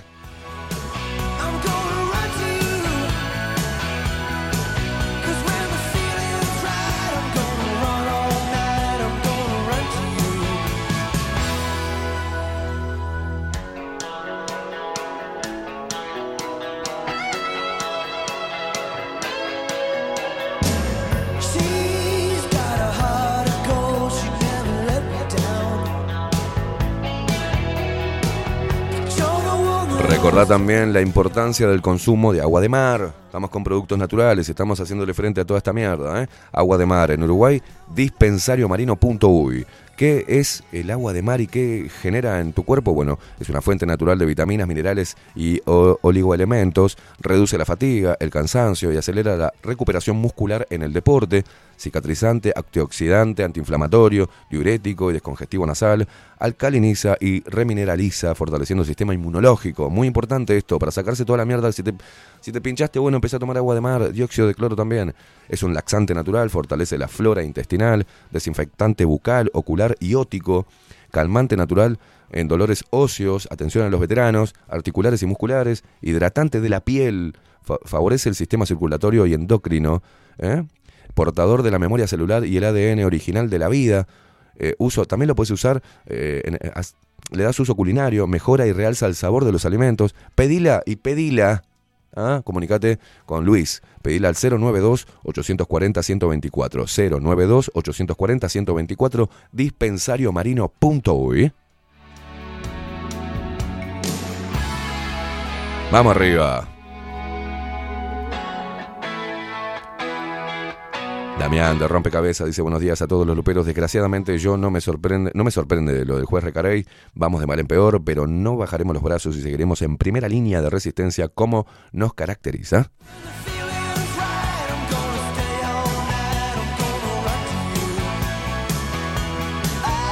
Mandame, mandame los titulares. A ver, pará, pará. Qué raro que Aldo no haya llegado, ¿no? ¿Se habrá recuperado? No me dijo nada. O, o no me acuerdo. No me acuerdo si venía hoy o no. Ando con muchas cosas. Recordá que podés impulsar de acá al 10. Si tenés ganas de impulsar nuestro, tu trabajo, hacelo. Hacelo a través de PayPal, a través de la cuenta Mi Dinero, que está disponible todos los datos en nuestro canal de Telegram. Y si no lo tenés, decime, yo te lo paso. Y si no, suscribiéndote al canal de Twitch, también estás colaborando con nosotros eh, e impulsando lo que hacemos. Así que tampoco mucho, ¿viste? Te sobran 10 lucas, 20, me la tirás ahí, nada, pasa nada. Decís, bueno, tengo mil dólares, ¿qué puedo hacer? ¿Qué puedo hacer? No, tira para acá, claro, impulsar el periodismo independiente. Se viene Aldo Mazzucchelli, acabo, acabo de verlo, así que nos vamos a una breve pausa. A la vuelta, eh, Aldo Mazzucchelli y su columna Extramuros.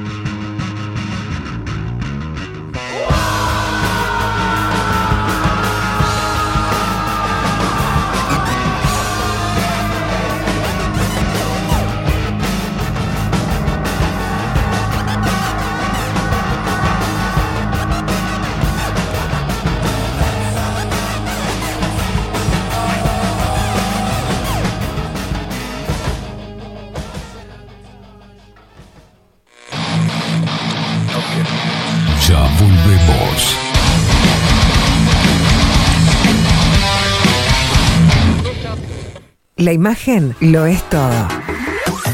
Adolfo Blanco, fotógrafo profesional. Una buena foto guarda tus recuerdos y también puede vender tus productos. Cobertura fotográfica de cumpleaños, bodas, eventos empresariales, retratos, books, fotos de productos, fotos para web. Fotógrafo profesional, Adolfo Blanco, 099 150 092. Mercado de Carnes La Vaquilla. Ofrece a sus clientes los mejores cortes y la mejor atención. Ventas por mayor y menor. Descuentos especiales a colegios y caterings. Envíos sin cargo. Teléfono 2-208-9877. Horarios de lunes a sábados, de 7 a 13.30, de 17 a 20 horas. El tierno sabor de nuestras mejores carnes a su mesa. Mercado de Carnes La Vaquilla. Avenida San Martín, 2555. Teléfono 2-208-9877. Envíos sin cargo. Builder. Transformación digital. Creamos la estrategia de transformación digital para que tu empresa avance y se adapte a los desafíos de hoy. Desarrollo y posicionamiento web, community management, planes de marketing digital. Builder. Transformación digital. Comunicate al 094 400 060 o escribinos a hola arroba builden.uy. Café Jurado, directamente desde la planta hasta su propia taza, siempre garantizando la mejor calidad. Café Jurado, su cuerpo, su intenso sabor y su aroma hacen de nuestro café un placer único. Desde 1912, pasión por el café. Estudio Jurídico Notarial, Perezcal y Asociados. Más de 25 años de experiencia en todas las materias, representando a estudios nacionales e internacionales. Una amplia trayectoria en materia penal, sucesiones y reivindicaciones. Más de dos décadas de experiencia recuperando terrenos ocupados. Torre Gorlero, oficina 20, 21 y 22. 099-309-319. Estudio Jurídico Notarial, Perezcal y Asociados. Mostrá tu mejor sonrisa. En Timbo, consultorio odontológico, te ofrecemos la atención y todos los tratamientos necesarios para recuperar tu salud bucal. Reserva tu consulta diagnóstico sin cargo al 099-750-182. Te esperamos en Colonia 1181, oficina 505, esquina Cuareima. Nombrando a Bajo la Lupa, obtendrás un 10% de bonificación. No postergues más la sonrisa que te mereces. Timbo, consultorio odontológico. 099-750-182. Mercería Las Labores. La mercería más antigua del país, desde hace más de 100 años junto a vos. Tristán Baja 1524, abierto de 9 a 19 horas. Visítanos en www.lanerialaslavores.com.uy. Facebook, Mercería Mercería Lanería Las Labores. 094-893-881. En artículos de mercería y lanería, lo que no encuentra aquí, no existe. Claravisión. Somos una empresa joven con un equipo de profesionales con más de 30 años de experiencia en la toma de visión y en la adaptación de lentes de contacto. Nuestra misión es mejorar la calidad de vida a través del trato profesional y personalizado con nuestros clientes, satisfaciendo sus necesidades y resolviendo sus dificultades de visión. Comunícate con nosotros al 2402-1370 o al 099-660081. Óptica Clara Visión, Eduardo Acevedo 1581. Mejorar tu calidad de vida es nuestra misión. Todos los productos que necesitas los encontrás en Mini Market Teoneco. Estamos en la entrada de Playa Pascual en la parada 2, abierto las 24 horas para brindarte un servicio express y la mejor atención. Mini Market Teoneco. Te esperamos.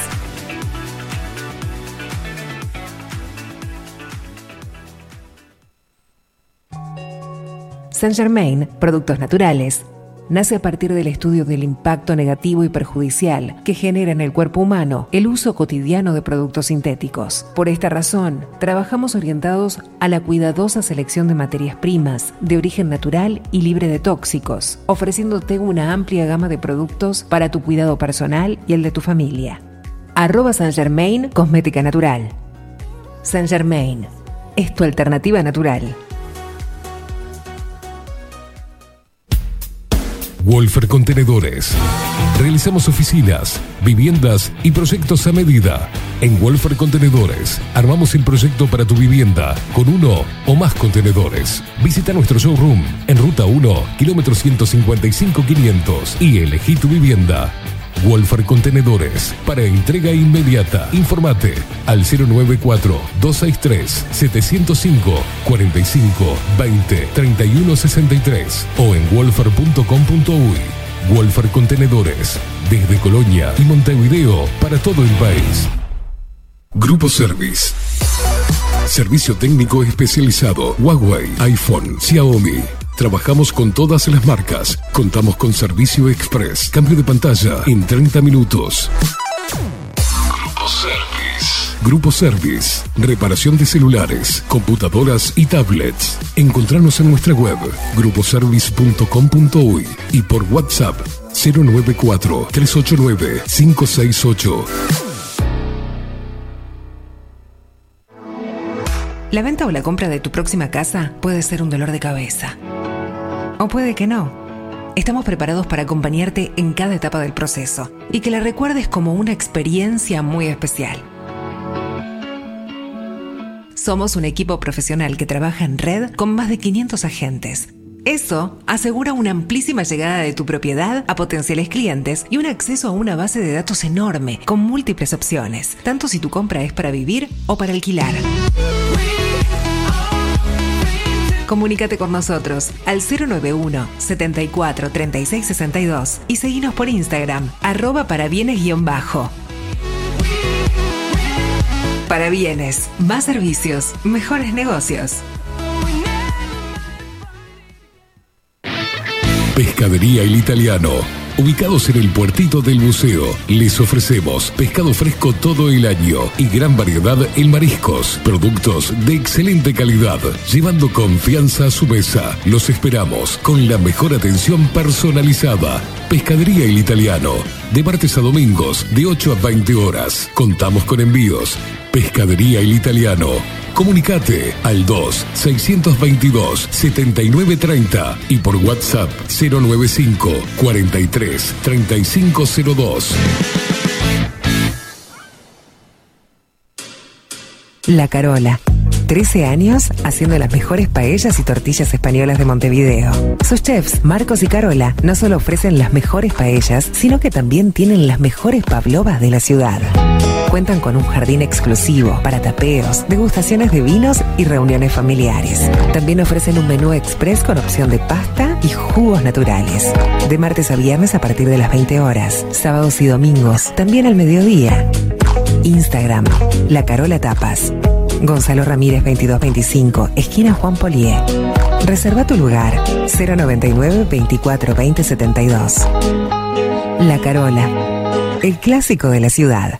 Hola, ¿cómo estás? Mi nombre es Maru Ramírez. Soy locutora profesional desde hace 26 años. Cuando me preguntan, ¿cualquier persona se puede dedicar a la locución? Mi respuesta es bien sencilla. El 20% es la voz y el 80% es lo que vos haces con ella. En los workshops que doy de locución comercial, descubriremos no solo si quieres ser parte de este mundo, sino también cómo trabajar de tu voz, cómo organizarte, cómo ejercitar tu voz para una mejor dicción, modulación y respiración. No, no importa que no tengas conocimiento de locución. Lo que importa son las ganas de aprender y descubrir un mundo nuevo que te pueda ayudar a conocer tu voz y una nueva forma laboral. Te espero. Dale, comunicate por WhatsApp al 095-062-082 o por Instagram arroba marulocutora. Si estás en Miami, Florida y querés renovar los pisos de tu hogar o reformar tu baño y tu cocina, la mejor opción es CM Great Services, la empresa de construcción que le da vida a tu diseño.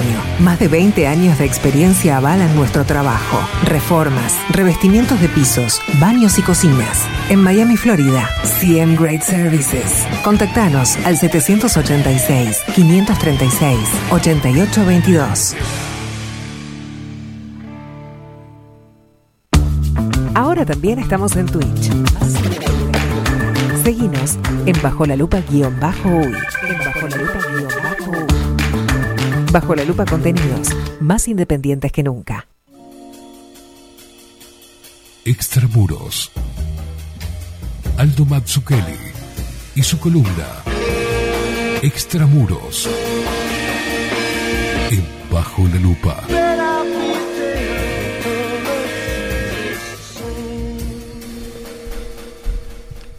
Aldo Mazzucchelli, ¿cómo le va, señor? ¿Cómo anda? Tanto tiempo, ¿cómo anda? Bien, ¿recuperado ya? Va, más o menos, sí. Bien. Tirando a. Bien. Tendiendo a. No, pero lo veo bien. Yendo lo veo para bien. ese lado. A la miércoles. Bueno, muy bien. ¿Para qué lado? es una buena pregunta. ¿Para qué lado? ¿Para el izquierdo o para el derecho? Está como cambiando todo de vuelta, ¿no? ¿Será A la ver. primavera no? No, no sí. estaba pensando en hablar de eso para nada, pero tengo una sensación extraña.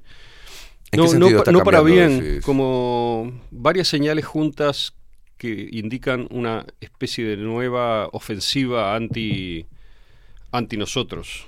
Anti nosotros. Anti ¿Qué somos nosotros? Bueno, ¿Qué, el sol. ¿Qué somos? No, usted y Mire yo. cómo está. y lloro con esto. lloro. Usted y yo, ¿qué somos? ¿Qué somos?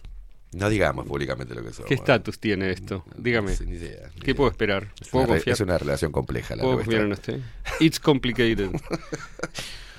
Mire, la ideología hegemónica Sí. intenta describir a quienes la criticamos llamándonos a todos de ultraderecha. No me diga.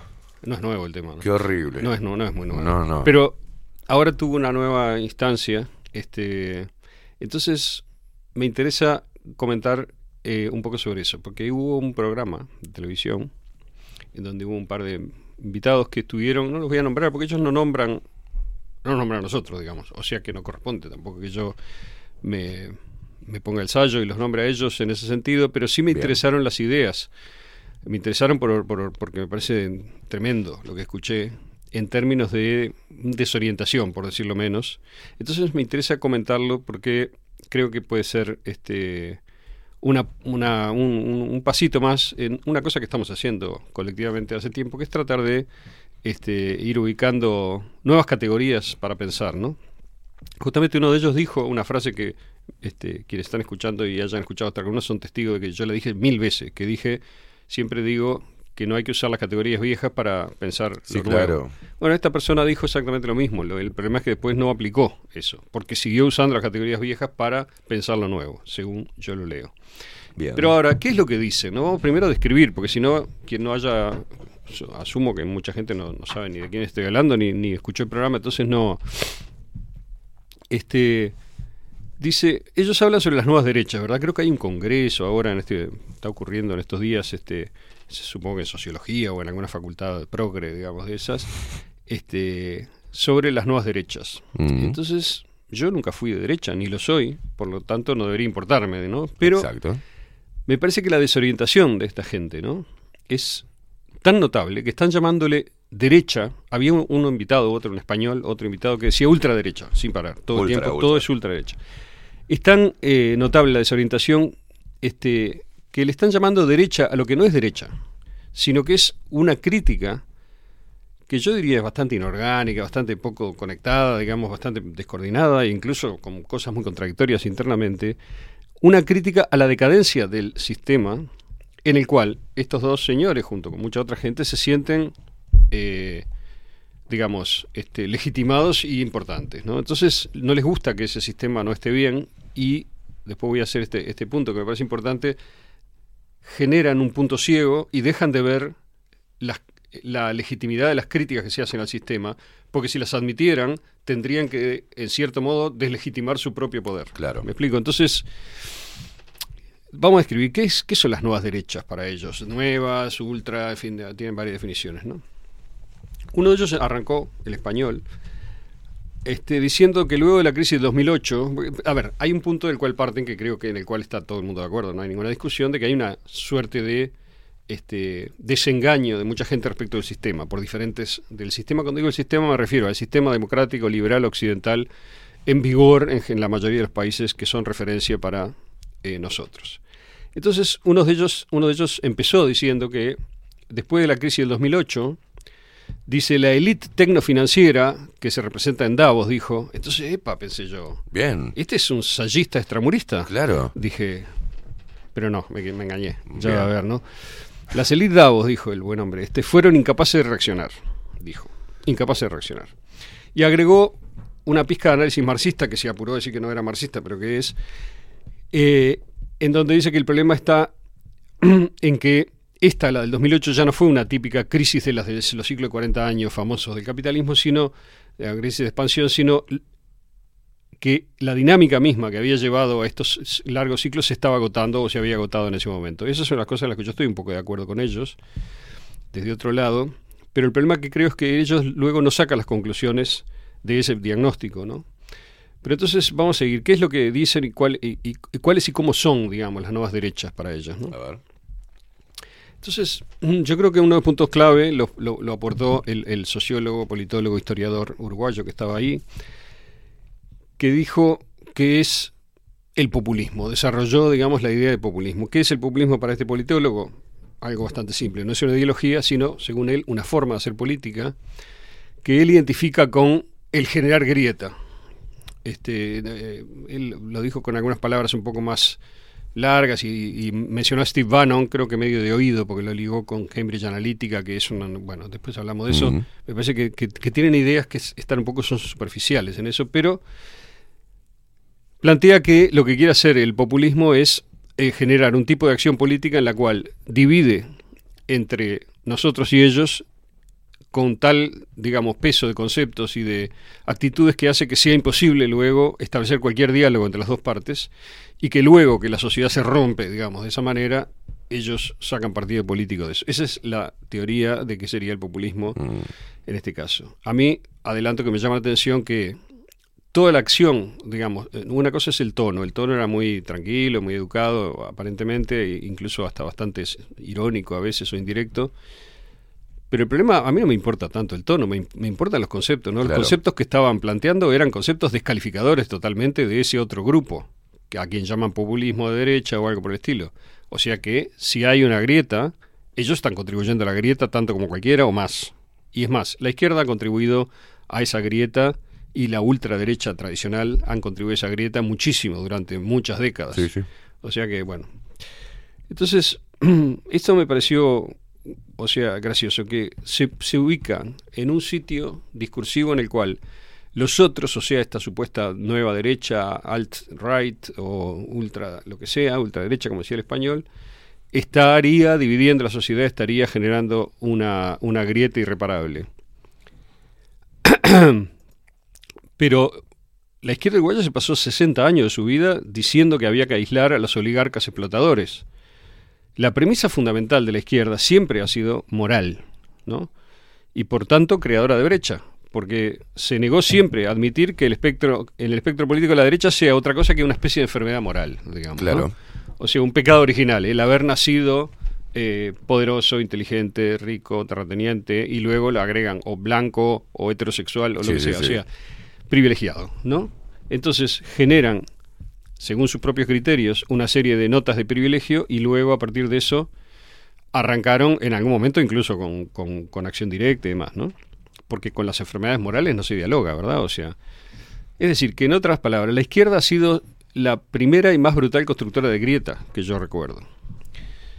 Muy bien, ahora esa misma ex izquierda, convertida en progresismo, se alarma de que haya gente que critique la legitimidad del sistema. ¿Por qué? Porque ahora ellos son el sistema. Claro. Ahora el progresismo es el sistema. No existe más la derecha y la izquierda anteriores, sino que tenemos una gris, un gris pseudocentrismo cada vez más autoritario Mm. que expulsa discursivamente por izquierda y por derecha a cualquiera que cuestione el statu quo. Exacto. ¿Está? Entonces, eh, este panelista, el uruguayo, define a la nueva derecha, a la ultraderecha, como, dice el otro señor, como los constructores de grieta por populistas, es decir, por antisistema y no dispuestos a dialogar. Eh, como le decía, citaba a, a Bannon y cita, dice, Bannon estuvo ligado con Cambridge Analytica. Eh, Supongo que la gente sabe de que estamos hablando. Cambridge Analytica es una película y Sí. es un- una película que toma su nombre de un sistema este, una empresa que organizaba este marketing político a través de las redes, sobre Ujú. todo por mecanismos novedosos virtuales, y que en la película Cambridge Analytica, si bien tiene ciertos matices, se asocia con Trump. Es decir, el mensaje era muy claro. Los nuevos medios están siendo utilizados por Trump para ganar elecciones. Cuidado, hay que censurarlos. Esa Mm. era el, el- el, digamos, a donde se quería llegar. Lo que olvida la gente es que el primero que usó Cambridge Analytica fue Obama en su segunda campaña, ¿no? Y que además la usan todos los políticos, porque Claro. no hay ninguna, digamos, porque es de sentido común que si usar, primero hay que usar las redes para llegar a la gente, segundo es más barato usar las redes para llegar a la gente, tercero es mucho más eficaz en términos de marketing político, es decir, todo el mundo lo usa, la gente que hace política, incluso la gente que hace marketing digo, de cualquier producto, entonces no sé bien cuál es la idea, digamos, todos usan eh, Claro. las redes. Entonces, pretender que los nuevos medios son un problema es responde a otro punto que lo hemos co- comentado acá muchas veces. El punto que esta gente no menciona en ningún momento es que el modo en el cual el poder controlaba el funcionamiento social en términos de ideas, de discursos, de narrativas, etcétera, se rompió porque los nuevos medios lo rompieron. Claro. Y entonces ahora los nuevos medios se han convertido potencialmente y realmente en muchos casos en un enemigo del poder establecido, con lo cual el poder establecido los quiere controlar, censurar, este, apretar de diferentes maneras. Regular, como están haciendo Regular, con la... etcétera. Y están en eso y siguen en eso porque no tienen otra. Intentaron por un momento, recurriendo a un, digamos, reforzamiento de los medios tradicionales, seguir manteniendo el control viejo estilo, pero no pueden. Con lo cual, ahí hay uno de los nudos del, del, del- del asunto este que yo creo que ellos no, no, no sé si no lo ven o no, o no lo quieren mencionar o, no lo ven tan central, pero en, fin, para mí eso es, absolutamente central. Al paso dijeron, bueno, los nuevos medios, ¿no? la crisis eh, política que generan los nuevos medios. Eh, no es la crisis política, es la crisis de un tipo de un tipo de posicionamiento político y de un tipo de funcionamiento antiguo de la política. Te quería de- decir, llevándote a, a esto que estás diciendo, un caso puntual y actual, es eh, la rendición de cuentas dentro de la misma, eh, atenta contra la libertad que tiene hoy Spotify y la importancia de Spotify como reproductor de, de- de contenido alternativo a- al sistema y a los medios tradicionales. Eh, y está impulsado también por los pseudo liberales, ¿no? que hoy, hoy están formando sí. parte del gobierno. Sí, sí, por Este, supuesto. ayer me, un chico argentino, pro Me mandó por redes sociales y me dijo que yo era nazi. Y me dijo que era un zurdito más que se hace el que está en contra de los zurditos. Ajá. Y que en y me mandó todo. Y le digo, pero ¿por qué me estás O sea que diciendo? lo que está mal es estar en contra de los zurditos o... No, no, no. Él me Eh, dijo que yo era un bien ser- zurdito porque estaba en Ajá. contra de las vacunas. y Mira, eh, del ¿los sistema zurdos están en contra de las vacunas? ¿Qué Sí, zurdo sí, está en sí, contra de las no, vacunas? No, no, no, no. El tipo tenía una confusión. Entonces digo, No conozco a ninguno, ¿no? la confusión va de un lado al otro y no, no se sabe, no saben cómo posicionarse todavía. Exacto. Pero es contradictorio. Eh, Hoy decía también, eh, estas calificadoras, así como los, los países tienen una calificadora de riesgo, están el, el ESG, eh, que atraviesa, ¿no? que, que genera en las empresas, por ejemplo, créditos blandos con a baja tasa de interés Mm. o exoneración de impuestos, por ejemplo. Entonces podemos ver que Netflix dicen que no, Netflix es una máquina de, de generar contenido para eh, hacerte mierda la mente. No, responde a algo que pasa en el mercado. O sea, pongo una banderita LGTB y obtengo préstamos blandos Sí, y sí. obtengo eh, este, retribución de impuestos, Por supuesto, porque la- de- las empresas, las em- mucha parte del mundo privado, por coacción y por conveniencia, por la mezcla de las dos cosas, Claro. este, está contribuyendo a divulgar o a, o a convertir en hegemónica determinados puntos de la agenda y de La la, cultura woke, esta que estamos Claro, viendo. porque son compradas para eso Claro. y coaccionadas por gente que tiene más poder corporativo y económico y político. Bueno, entonces sigo describiendo, ¿no? Este, horrorizados con mi ley, por supuesto, ¿no? Sí, claro. Todos son todos uruguayos o españoles, toda gente muy así que no, no, no le gusta el peinado. Este y hay uno de ellos que, que además cree que es fino no nombrar las cosas, sino hacer gestitos, ¿no? Subir las cejas, decir, bueno, y subir las cejas así, Sí, sí, sí. sin decir algo, ¿no? Como que a buen entendedor, pocas palabras bas- bastan, los que estamos en el ajo entendemos que todo esto es basura y no hay ni que, ni que nombrarlo, ¿no? Entonces, ese es el gesto típico de la hegemonía, ¿vio? Claro. El hegemónico es el que no precisa, eh, más que hacer un gesto, porque como navega en el- de las ideas centrales aceptadas mayormente, digamos, por, por, la, por la mayoría, o por una aparente mayoría, que no sé ya qué tan mayoría es, porque yo creo que esta hegemonía está muy amenazada por todos lados, por buenas razones, pero entonces sienten que no- como están en el centro y eh, en, en- en el trono, digamos, este, no precisan, ¿verdad? Eh, va- rebajarse a nombrar las cosas. Basta con sugerirlas y todo el mundo entiende que la gente bien no va para ahí. no piensa esas cosas. No, lo que me llama la atención es que, que, eh, década tras década tras década te, de- te digan que sos de derecha, automáticamente te identifiquen con fascista. ¿no? Y que eso lo tomen como, como un descalificativo Claro, moral de la Ese persona. mecanismo, como ¿ah? va a haber, está acá Sí, pero, eh, pero ¿cuándo vamos a entender que la izquierda no es moral, eh, que no se aplicó de forma ética, que Bueno. tiene sangre en las manos, que es, es lo mismo, que hubo asesinato, que hubo hambre, que hubo venta del pueblo, que se comieron todos, afanaron todo? ¿Cuándo la- los de izquierda supuestamente van a dejar de sentirse orgullosos de ser de izquierda? O no leen la historia, o no conocen qué es el Bueno, concepto, o no sé qué pasa. Ese, ese, ese que usted dice, yo creo que es el principal argumento. No me quiero desviar acá, Sí. por lo tanto no voy a hacerlo. Pero el principal argumento para decir que todavía se mantiene vigente el eje izquierda-derecha está en el fondo de eso que dice usted, que es, yo creo que la izquierda ha logrado secuestrar la legitimidad moral. Pero ahora vamos a ver Dale. por qué, cómo, cómo es que eso... Bueno, ¿de quién hablan, no? Porque cuando uno empieza a juntar todas estas cosas, dice, pero ¿quiénes serán, no? Ellos describen cosas como un movimiento articulado transnacionalmente, sin institucionalidad, pero que comparte financiamiento. Yo estoy totalmente desorientado. No sé quién financia a quién ni de qué está hablando.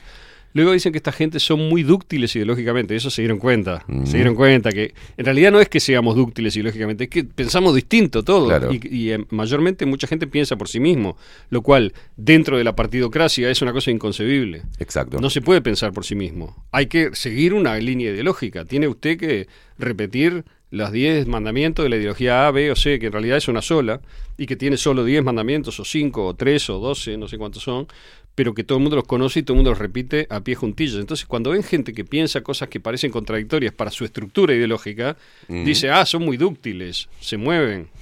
Bueno. Este, Morir por el partido. Dice, ojo, mire que no son todos neoliberales, ¿eh? también hay, este, porque claro, para ellos derecha es como, es como neoliberalismo, ¿vio? Mm. Asocian eso desde una especie de reflejo ideológico de la izquierda rancia. Pero entonces ahora ven que no todo el mundo, digamos, mire, si le van a decir neoliberal a Buenir, por ejemplo, ¿no? Claro. Pero Buenir se- no será uno de nosotros también, de los que está criticando el sistema, yo pienso que sí. Claro. Pero entonces, ¿qué sería de ultraderecha? Salle es de ultraderecha también. Claro. Yo, este, en fin, diferente, mucha gente, ¿no? Bueno. Dice, mire que hay soberanistas antiglobalistas de izquierda y soberanistas y antiglobalistas de derecha. O sea que quiere seguir metiendo la, la, la- la herramienta, ¿no? Izquier, izquierda-derechica. Sí. A ver cómo hace para... Bueno. Este, después agrega otra cuestión, otra nota que identifica en este grupo, que dice que seríamos conspiranoicos. Claro. Esa es la línea que hoy viene de radio, Sí, de sí, derecho, bueno. Este, dice, fíjese, el europeo, el, el español dice, continúan con el viejo antisemitismo europeo atribuyendo a Soros la coordinación de no sé qué. Pero no es que le atribuyamos a Soros la coordinación por antisemitismo.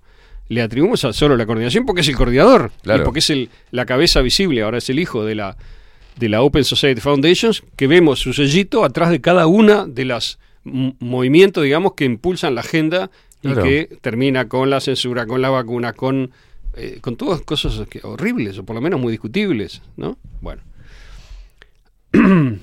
Antisemitismo. Eso para ellos es antisemitismo. Se da cuenta cómo enseguida llevan cualquier cosa que ellos no están de acuerdo, le ponen una etiqueta moralmente horripilante, cosa de aislarlo. Claro. Y después van a hablar, el, el- después de hablar de, de que el populismo es el que, el que, digamos, no quiere discutir y genera brecha, hablan de hacer un cordón sanitario contra la izquierda, que era una idea de Merkel, de Angela Merkel, que acá yo la escuché, me acuerdo en la tertulia, alguna gente en el 2019 o 20 empezó con eso, o antes, cuando la época Trump.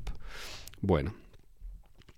Entonces, después el español, que, que está un poquito más, más fino en, cuanto a la descripción de lo que piensan los demás, pensa- pensarían, ese grupo que no sabemos quiénes son todavía, dice que en estas nuevas derechas hay una teoría conspirativa, le llama él.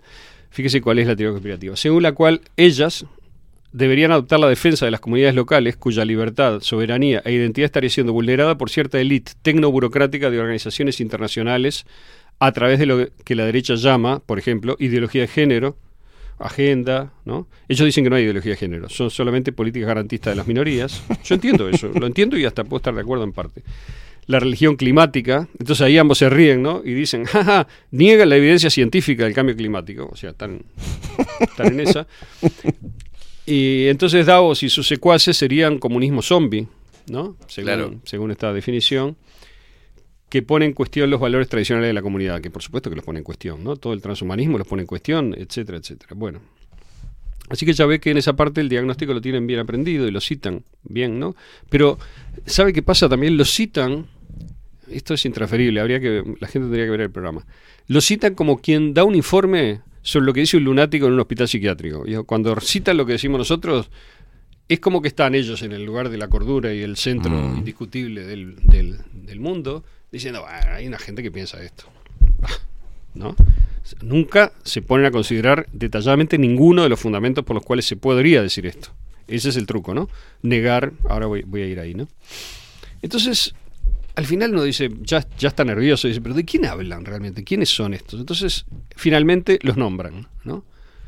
Uno de ellos dice que los representantes son Trump, Bolsonaro, Milley, Orban, Putin y Manini Ríos. Bien. Es hermo- qué, qué hermosa, qué lindo cuadro de fútbol, ¿no? Y una de las cosas que uno saca en conclusión que tienen todos en común es el apoyo a las dictaduras, sea por ejemplo el franquismo en, en Europa, el nazismo, la dictadura militar en Uruguay, etcétera. Para él, lo que caracteriza a esta gente es el apoyo a las dictaduras. Por ejemplo, Trump claramente es un apoyó todas las dictaduras, ¿verdad? Seguramente. O sea, no sé cuál, digamos, pero bueno, todas. Lo mismo Bolsonaro también. Bueno. Entonces, cuando uno llega a este punto de la charla, uno, yo por lo menos, tengo que hacerme dos hipótesis, que son distintas, aunque pueden ser complementarias. Una es que no entiende una jota de lo que está pasando. Mm. Y la otra es que entienden y están entreverando la baraja para hacer política. Que Claro. les conviene, ¿no? Yo no voy a hacer el diagnóstico si es una u otra, porque no sé, pero vamos a tratar de explicar cuáles son las dos hipótesis. ¿Por qué pienso esto? ¿no?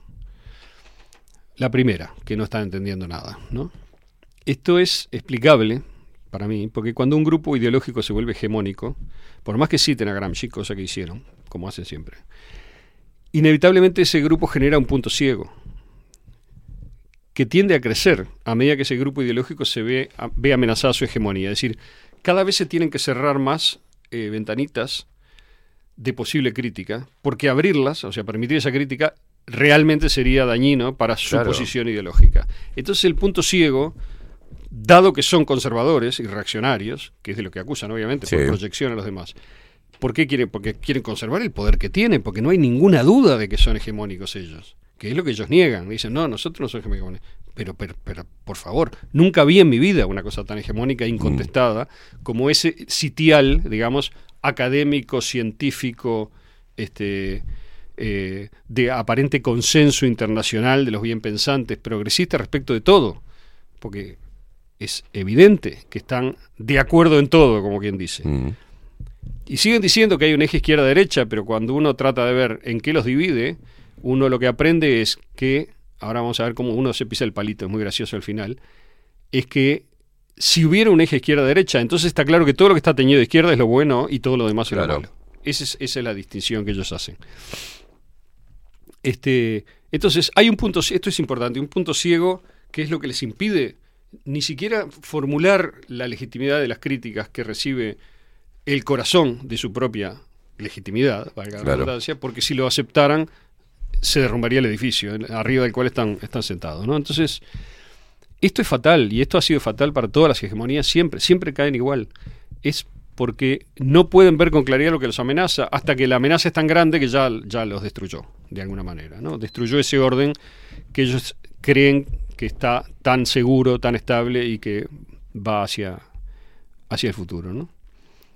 no pueden ver de dónde viene lo que ya normalizaron como sentido común. Al normalizarlo lo invisibilizan, una palabra que a ellos les gusta mucho usar, que yo creo que a veces se puede usar, en este caso es claro que hay un punto ciego de invi- invisibilización de determinados puntos absolutamente, dramáticamente disfuncionales del sistema, sin embargo, por ejemplo, la separación de poderes, por decir uno, o la libertad de expresión, son, Mm. son puntos absolutamente centrales de esta ideología progre, digamos, que esta gente encarna, que no están dispuestos a admitir que se someta a crítica. Porque si se somete a crítica, toda su legitimidad desaparece. Entonces, este, por ejemplo, no ven que ellos mismos, por ejemplo, ¿no? Al cerrar la consideración de que el sistema sobre el que están sentados podría ser genocida, por ejemplo, Claro. ¿no? Debido al modo en que está legitimado y financiado desde arriba, no es que ellos sean genocidas, por favor, no atribuyo eso, estoy hablando de que el sistema se comporta de una manera que termina siendo genocida. No se dan cuenta que al negar eso son los que están generando la grieta, porque están cerrándole la posibilidad a los que vemos ese problema de decirlo. digamos. Claro. O sea, no es que yo me quiera ir, es que me echan, que es distinto. Este, entonces no son capaces de ver que no le dan voz al otro, que no admiten la crítica, que no la consideran con seriedad, que censuran, que impusieron protocolos higienistas, hospitalarios, autoritarios a nivel masivo, usando los medios de comunicación grandes que son serviles al poder hegemónico, porque están en una crisis terminal también, porque no pueden con las redes sociales y con la voz de la gente, que muchas veces es, muy es una chusma insoportable, pero Sí. muchas veces es gente muy inteligente que dice cosas muy Mm. valiosas también. ¿no? Este, entonces, como no, no, no podrían siquiera empezar a ver las conexiones que justifican los argumentos de los que los criticamos, ¿no? de criticamos la legitimidad de ese sistema, hablan de estas críticas como si solo un lunático las pudiera hacer, ¿no? como si fuera Claro. la obra de un loco. ¿no? Muy bien, entonces cuando tu única respuesta a las críticas es mal representarlas y atribuirlas a locura ajena, entonces ya sabemos que tu punto ciego creció hasta un nivel de ridículo, ¿no? Que es lo que pasa ahora. O sea, toda esta gente que piensa que porque hace un congresito o un encuentro donde todos piensan lo mismo y se confirman mutuamente, entonces están considerando el problema de las nuevas derechas y están conociendo el fenómeno de las nuevas derechas. Yo digo, ustedes no entienden nada porque ya perdido la humildad. O sea, que es la condición fundamental del conocimiento y la sabiduría. Primero tenés que oír las críticas del otro, en Claro. lugar de primero calificarlas y decir, usted no tiene- eh, es ya, ya entendí lo que usted dice, es un esquema que yo conozco desde hace mucho tiempo y lo voy a poner adentro de ese casillero. No me interesa lo que dice. Fenómeno. Tu punto ciego va a crecer. Claro. Eso es todo lo que va a pasar. Bueno. Entonces, para mí están dictaminando desde una silla oficial, una cátedra, cátedra quiere decir silla de paso, ¿no? Con desprecio, ¿no? Y sin tratar de profundizar y darle legitimidad a la voz del otro y a la palabra del otro. Y no se dan cuenta de que lo que llaman democracia no es democracia, sino que es un desvío sistemático de los asuntos, controlado por la partidocracia, siempre que no sea además un fraude, ¿no? que en algunos lugares también ha sido, como en Estados Unidos y en Brasil, por ejemplo. Que lo que llaman separación de poderes es un contubernio en donde manda el poder ejecutivo, o mejor dicho, el poder detrás del trono, o el Estado profundo local, que en este país ya no sé si no es narco mayormente, ¿no? Que lo que llaman república es una unión, una alianza entre empresarios prebendarios y burocracia politizada sin el más mínimo control externo. Lo que llaman organismos internacionales es un conjunto de instituciones de fachada del Estado profundo anglo y que no representa los intereses del 70% de la población mundial como mínimo, probablemente del 90%. Que lo que llaman Europa, para mí es un conjunto de viejos prestigios ya sin legitimidad que obedece arrastradamente a la CIA y al Deep State anglo también que lo que llaman ciencia es propaganda de Big Pharma y los proyectos de control biopolítico, llevados adelante por, yo diría, lo más sombrío del poder militar occidental. Que lo que llaman academia es una crosta mal paga instalada para justificar intelectualmente ese estado de cosas con papercitos y libritos autocomplacientes, congresitos e invitaditos ad hoc. Y finalmente que lo que llaman medios de prensa es nada más que el boletín del Politburó. Claro. ¿Ok? Bueno, pero como son incapaces de hacer la crítica de ese mismo sistema, porque es el sistema en el cual esta gente se ha vuelto importante, entonces se dedican a desestimar cualquiera de las críticas, que resumí recién y hay muchas otras, ¿no? Y prefieren inventarse una ideología nueva, la ideología de que hay una nueva ultraderecha, que uniría a todos los críticos del sistema, por más disparatadamente heterogéneos que seamos, ¿no? Entonces, esa es la segunda hipótesis. Vamos a ver entonces cuál es la segunda hipótesis. Acuérdense, la primera era que no entienden nada. La segunda es que precisamente lo que están haciendo es inventarse una serie de conceptos para explicarse entre sí la nueva derecha sin que esa explicación los obligue a cuestionar su propia postura como cabeza del establishment hegemónico de la pseudo-democracia esta que tenemos, ¿no? La ortodoxia progre-COVID, digamos, ¿no? Entonces, están entregando la baraja a propósito para hacer política, como digo. Sin duda esto es parte de lo que hacen para mí. ¿no? ¿Y ¿Cómo funciona el mecanismo? Es muy simple.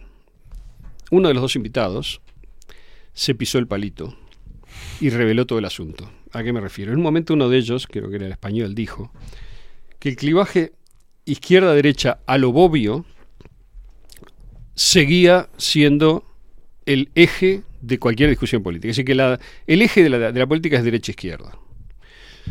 Eh, ¿Qué quiere decir esto de Bobbio? Digamos, eh, hay un libro de Bobbio que todo el mundo lee que se llama Derecha, Izquierda, Razón y Significado este, Distinción Política, es de los años 90, no me acuerdo del año exacto, que este, dice que tenemos por un lado la búsqueda de cambio social en clave igualitaria y por el otro lado la defensa del statu quo. O sea, Sí, sí, y sí. que esa es la división que todavía está vigente. Si esta es la división vigente, ellos son la derecha. Claro. Claramente porque son la defensa del statu quo. Claro. Todo ese programa, todo lo que lo rodea, todos los signos que lo rodean y todo lo que vemos en Uruguay es la defensa del statu quo. O sea, o acaso la Academia Nacional de Ciencias o de Historia o lo que sea no es el statu quo. Claro. Si eso no es el statu quo, entonces ¿cuál es el statu quo? Son, ah, digamos, están todos juntos. Son amigos Mujica y Sanguinetti con el presidente Kutza, con la intendenta, con el presidente de la República y con esta gente. Claro. Todos son, piensan lo mismo en todos los temas fundamentales, llámese la, digamos, este, eh, la, la intocabilidad del sistema tal como es, el rol de Estados Unidos en el mundo, este, la- la- el rol de la ciencia con C grande y de los políticos de túnica, eh, el rol de Rusia como enemigo de la humanidad, eh, todo, to- piensa lo mismo en todo, el rol de, la- de las políticas LGBT, Q+, la agenda, el cambio climático, en todo eso piensan todos lo mismo. Todo lo mismo. Con lo cual, esa es la hegemonía, señor. Claro. La tiene delante la cara, no la ve. Esa es la hegemonía. Entonces, eso es el statu quo. El que defiende el statu quo, ¿quién es? Ellos. Por lo tanto, son la derecha. Según su propia definición, ¿no? Ahora, yo creo que hay algo atrás de esto que es más interesante. Cuando ellos mencionan a Bobbio, que tengo que hacer una digresión acá mínima, Bobbio, una de las cosas que usa es una lectura de Rousseau y de Nietzsche, ¿verdad? Que las contrapone. Y entonces, yo creo que ahí hay una intuición importante que eh, él remite a actitudes de fondo que para mí no son políticas, son temperamentales de la gente. Tienen que ver con, la, con el carácter de la gente, con la individualidad. Él, él dice que el, el Emil, digamos, de, de- eh, en el Emilio, ¿no? Rousseau dice que el esta- en el estado de naturaleza todos nacemos iguales y que es la sociedad la que nos desiguala, la que genera desigualdad. Si dejáramos a la- al hombre en estado de naturaleza, eh, la, igualdad prevalecería. Nietzsche, 100 años después, dice, en la naturaleza nacemos todos distintos y es la sociedad, digamos, por, por, su, por una serie de lacras que Nietzsche le atribuye, la que iguala falsamente a los desiguales. ¿Ok? Este, nos fuerzan a, a una igualdad farsa o forzada o antinatural. Entonces, claro, la A gente una que... igualdad obligatoria. La digamos. gente que ve, digamos, el, el rol del Estado como un gran redistribuidor, igualador sería la izquierda, y la gente que ve el rol del Estado y la- como un, digamos, obstáculo a las naturales diferencias entre la gente sería de derecha. Esa es, en el fondo, mucho más interesante la, Sí, sí, sí. la postura que yo creo que en realidad no remite. ¿Cuál es mi crítica a eso? Yo creo que eso no remite a estrictamente un nivel político, sino que remite a un nivel temperamental, individual. Es decir, cada. Hay gente que confía más en sus propios recursos y en salir adelante él, él mismo. Claro. Y desconfía, en principio, de el trabajo colectivo, ¿verdad? O de las ayudas colectivas y sobre todo, y más importante que eso, desconfía de que le den, de que un poder centralizado abstracto le dé órdenes respecto de Claro. lo que le conviene, ¿no? Mientras que hay otro grupo de gente que se siente más desvalido, más víctima y, y- y precisa o siente que precisa un escudo que lo proteja y que este, repare las desigualdades que él ve y que no puede reparar por sí mismo. Mm. Entonces le atribuye al Estado ese rol. Yo creo que ahí este, tenemos dos tipos de personas, no izquierda y derecha. Claro. Se le llama izquierda-derecha, pero el- el- la falacia ahí está en que la, la izquierda y la derecha no solucionan las cosas de esa manera. Yo creo que ahí hay un tercer factor, que es el poder, que no es de izquierda ni de derecha. El poder usa para ambos tipos de personas el argumento que le conviene Claro. para seguirlo controlando. Sí, sí. ¿no? Pero bueno, esto Pero es, tan- es- es muy fácil de entender y es muy fácil de, de ver, la, la- la- de, de estar frente a la prueba de eso. Y, y y ahí lo tenés en el discurso partidario, ideológico, político, que- y, y- y a quién traen, a- cuáles son las adhesiones que, logran alcanzar. Es a través de estas dos mentalidades que forman parte de la naturaleza del hombre, de la Exacto. naturaleza del ser humano. Yo creo que sí. Y creo que, por eso digo, si existen esos temperamentos, sí existen, ¿verdad? Esos temperamentos, pero creo que su traducción política es una maniobra que usa el poder para justificar su intromisión en las vidas individuales, que es lo que quiere hacer, mantener controlada a la gente. Puesto que es falso que el Estado iguale para bien, yo creo que el Estado iguala para mal, en general, para abajo, cuando opera a la Rousseau, digamos. Y al mismo tiempo creo también cuando el, el poder usa el Estado para remachar las diferencias, por ejemplo, para decirle, hay un proyecto de tren, digamos, que va a mejorar la vida de los montevideanos. Pues no, tengo que remachar el poder del presidente de Kutza y del el lobby del transporte tal como es hoy contra la gente. Ahí está el Estado igualando para mal, o sea, Claro. desigualando para mal, quiero decir, ¿no? O sea, fortaleciendo la diferencia. Este, entonces los dos, los dos problemas que ambos filósofos identificaron, ¿no? El problema de la víctima profesional, que critica Nietzsche, ¿no? Como debilidad, y el problema de la destrucción de la naturaleza, que critica Rousseau, como fruto de la mala acción del poderoso, digamos, son dos mecanismos que el poder usa para someter a la gente y controlarla. Las dos, te, te- te gusta la zanahoria o te gusta el palo, digamos? Te doy Claro. cualquiera de las dos, ¿no? Bueno, dejemos de lado mi interpretación. Lo que importa acá es que estos señores apuran a confirmarse mutuamente en un hecho fundamental que es que la distinción fundamental sigue siendo izquierda y derecha. Yo había dicho que uno de ellos se había pisado el palito y Sí. a, a esto voy. Este, ¿El, el uruguayo o el eh, ni- europeo? fue el español. Ni, ni ellos mismos saben ya que es que... Y entonces tienen un truco académico para explicar eso, esa ubicuidad de lo que de izquierda y derecha, porque la mueven tanto que ya no saben, es un Sí, entrevero, sí, sí, ¿no? claro. Entonces ellos siempre quedan del lado virtuoso de la distinción, ¿no? Este, como de, eh, y lo hacen de tal modo que ya, yo creo que ya perdieron la cuenta de las culebras que tuvieron que abrazar, ¿no? Como hace el ultraderechista Mujica cuando se hace gran amigo del ultraizquierdista Claro. Sanguinetti, ¿no? Pará, no, no, pará. No, pará, bueno, no. No, me equivoqué. me equivoqué. Bueno, el asunto, le decía que se pisó el palito español, ¿no? ¿Por qué digo eso? Porque dentro es un tono solemne, así, ¿vio? muy solemne. En un momento intentó algo parecido a un chiste, ¿vio? Bueno, Bien. hay que tener compasión, ¿no? De, de los chistes cuando se expelen en esta circunstancia. Y dijo, hay que desconfiar, dijo medio bajito, ¿no? Hay que desconfiar de quien diga que izquierda derecha es algo antiguo. Dice, probablemente dicen eso porque ellos son de derecha y no quieren que se note. Entonces, ah, bandido. Ah, bandido. Te pisaste el palito. O sea, para vos, solo de izquierda es tolerable, ¿no? Lo de Claro. derecha hay que ocultarlo. Claro. El que sea de derecha tiene que ocultar que es de derecha. Claro. Este. Entonces ahí está todo. Él cree que solo es respetable ser de izquierda. Entonces va a usar la palabra derecha para darle a todo lo que no le guste, a todo lo que no es que no le gusta porque tenga mal olor, no le gusta porque erosiona la legitimidad que le dio poder a él. Claro. Bueno, es que la izquierda se ha Este- corrido, como vos decías bien eso, haciendo una, broma, el, ultra, el ultraderechista de Mujica y el ultraizquierdista de Sanguinetti, eh, se ha corrido tanto hacia la derecha y hacia defender este, el status quo, el establishment, defenderlo, eh, que ahora no, no encuentran, o sea, se fueron para otro lado. Claro. Pero los enemigos eran nuestros amigos antes, entonces tenemos que decir, bueno, ¿qué es lo, cómo podemos quitarle valor a una persona a nivel humano respecto a lo que piense? Es de derecha. Claro. Derecha ya la gente tiene metido que es malo por esto, por esto, por esto, por esto. Pero ahora, como no saben, porque no saben que, so, que es usted, que soy yo, le dicen la nueva derecha. Claro. Es como que esta posición del esnable Sí, ahora sí. evolucionó. Lo que importa en la definición, en la etiqueta, lo que importa es la palabra derecha. Derecha, porque derecha. dentro del universo progre genocida contemporáneo, eh, derecha es el lugar del mal. Claro. Sigue siendo. Sí, sí, sí. Porque el progresismo es una forma de totalitarismo censurador de la variante tímida, diría yo. ¿No? o sea, ¿Por qué? ¿Cómo es la variante tímida? censura y esconde la mano. Ahí va. ¿no? Le pide instrucciones, eh, le pide, perdón, a instituciones, es decir, a un orden que considera indiscutible hoy, que sea el que se haga cargo del trabajo sucio, de descalificar, censurar. Por ejemplo, destruir la carrera de médicos que no quisieron aplicar los protocolos. Claro. Sancionar a jueces que hayan Son los que interpelado al eliminaron, poder. Eliminaron Recarey. licencia de ejercicio de medicina de quienes proponían la ivermectina y la hidroxicloroquina, que son dos medicinas perfectamente inocuas. Pues, alguien puede decir, bueno, no funcionaban para curar, pero seguro que no, no, no mataban a nadie. Cosa que no se puede decir del remdesivir, ¿verdad?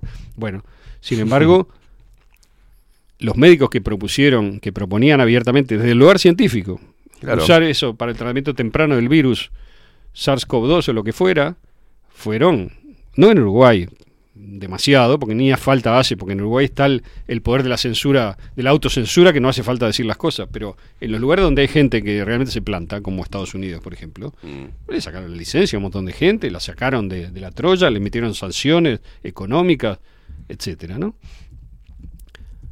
O sea, que funcionasen o no esos remedios, el punto no es ese, el punto es que instalaron a la OMS y los políticos de Túnica como un régimen autoritario dueño de una supuesta verdad científica única. Eso es el progresismo que defiende esta gente. Eso es. Eso. Por eso digo censurador. Dado que son así, ¿no? Este, uno de ellos se reía, ¿no? Cuando se hablaba del cambio climático decía que, que, negábamos la, la evidencia científica. Los políticos de túnica, digamos, los científicos con lo- los políticos con, con, con título científico delante. Eso no es la ciencia. Claro. Hay un montón de discusión científica. Que, bueno, no hay cambio climático. En fin. ¿Cuál es el, el- el resumen ¿no? de la escucha de esta gente?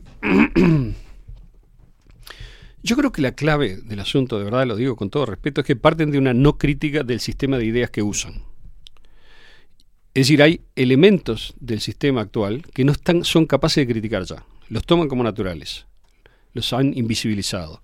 Desde ese punto ciego es que se paran frente a cualquier crítica, por más sólida y fundada que sea, y la ven como antisistema, es decir, como una amenaza a la integridad de la sociedad. No como una amenaza al poder de ellos. La sociedad va a seguir funcionando, se va a organizar distinto. Claro. El problema es que las boludeces que vos decís no tienen sentido, nada más. Pero no quiere decir que se va a caer el mundo.